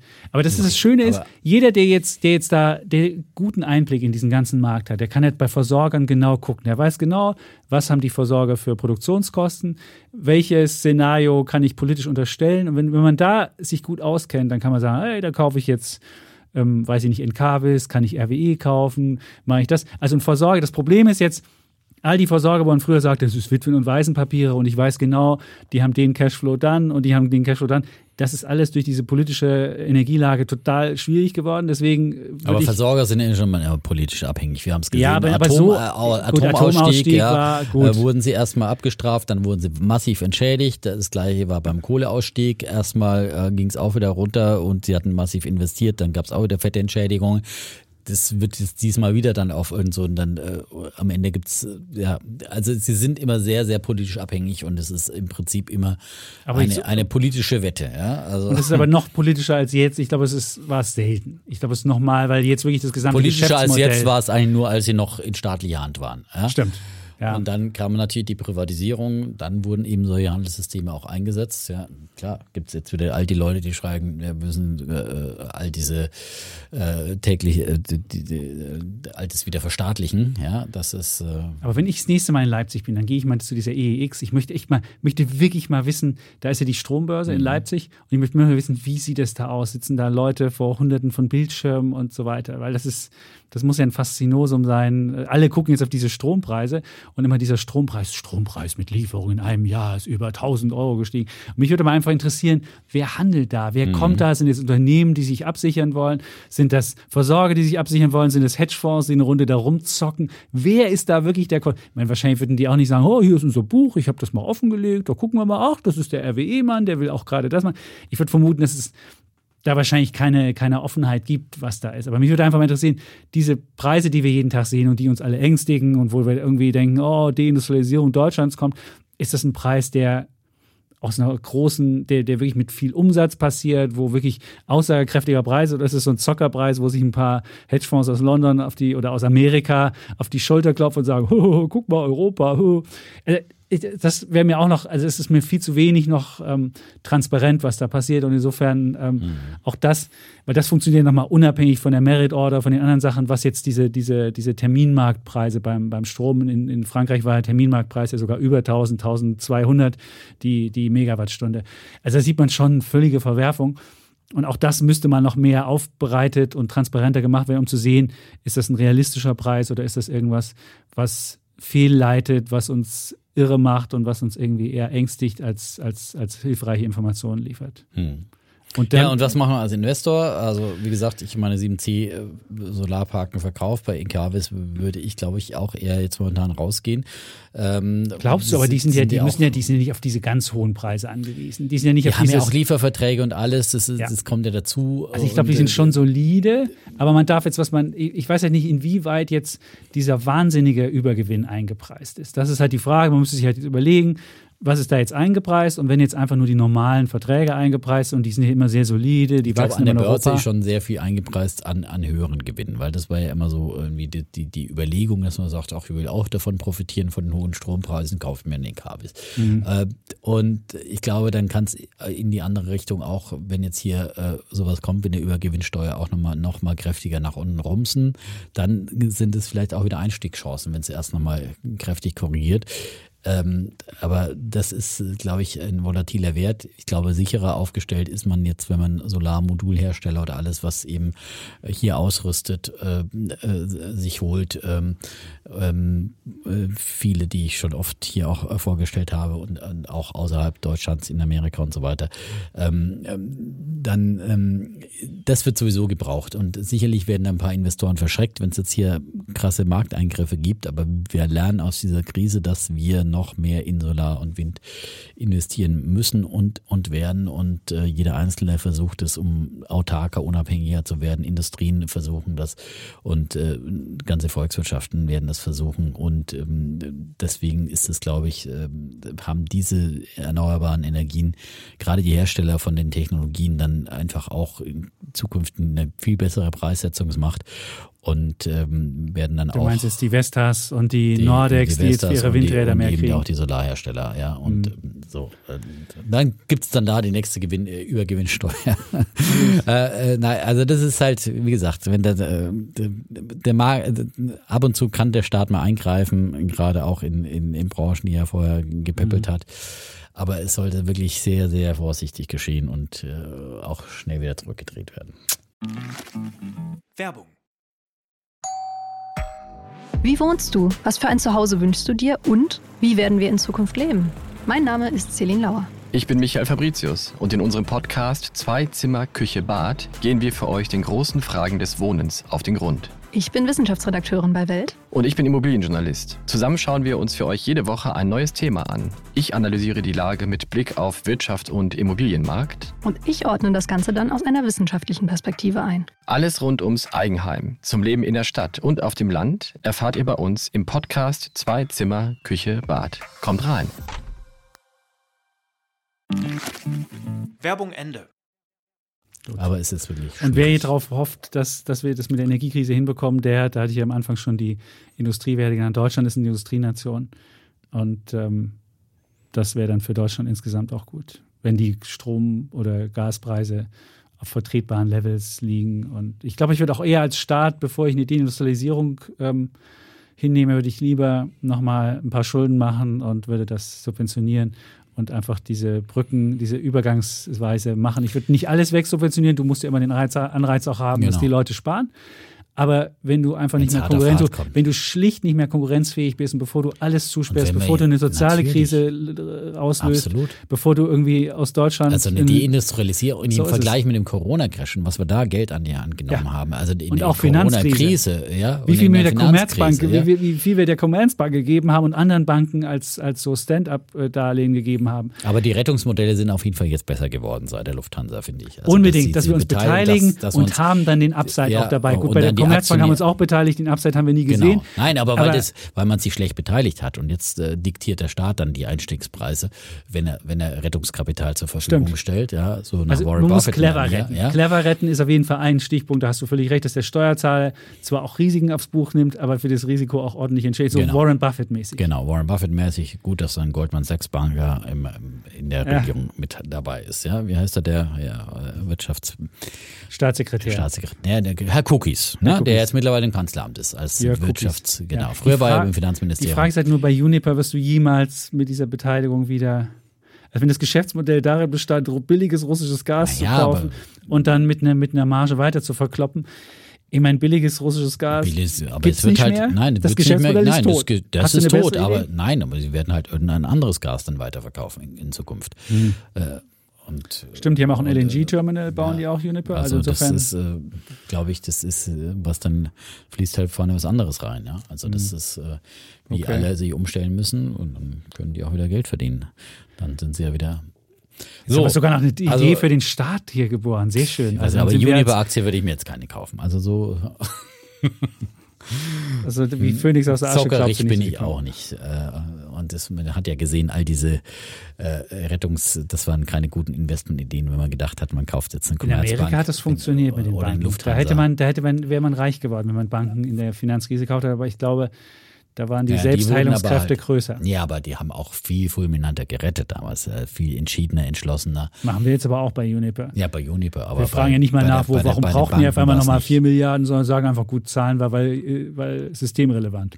Ja, und, und dann wird ja auch mal kritisiert, was, dass die jetzt gerettet werden und dass äh, man sie doch äh, gleich, warum subventioniert man nicht gleich alles? Und äh, ich meine, der, der Habeck hat es gestern im Interview auch gut verglichen und gesagt, okay, wir steigen zwar bei Ju- Uniper ein, wie damals bei der Lufthansa, aber äh, sie brauchen trotzdem auch noch ein Geschäftsmodell und deswegen äh, braucht man auch die Gasumlage und so weiter, weil man ja äh, bei der Lufthansa auch nicht gesagt hat, wir kaufen jetzt auch noch die Tickets oder sponsern die Tickets noch dazu, äh, sondern das Jeder Steuerzahler ein Ticket. das äh, wäre dann doch eins too much, sondern da muss natürlich auch wieder eine Möglichkeit sein, dass es dann doch auch wieder ein Geschäftsmodell gibt und dass man das dann wieder irgendwie solidarisch abfedert. So, die Gasumlage-Lösung äh, überlassen wir der Politik und besser, genau. Aber ähm, wir haben zumindest jetzt mal überlegt, was für Aktionäre rauskommen könnte, was, was, was welche Lösung man für Verbraucher wir haben keine endgültige. Lösung und äh, wir haben vielleicht äh, Wir werden dafür aber auch nicht bezahlt. Wir, sind für, wir, werden für Ideen, wir werden für Ideen gehört und hoffentlich auch geliebt. Und ähm, ja, aber werden nicht dafür bezahlt, dass wir jetzt hier Gesetze erlassen und äh, das machen. Gut. Die Welt ist wirklich jetzt umrundet. Äh, Die eine große Welt. Heute haben wir die, die, ganz, die, die ganz große, ja. Und äh, wir sagen dann wie immer Tschüss, Und ciao. bleiben Bulle, Und Bär. Defner. Und Chapitz.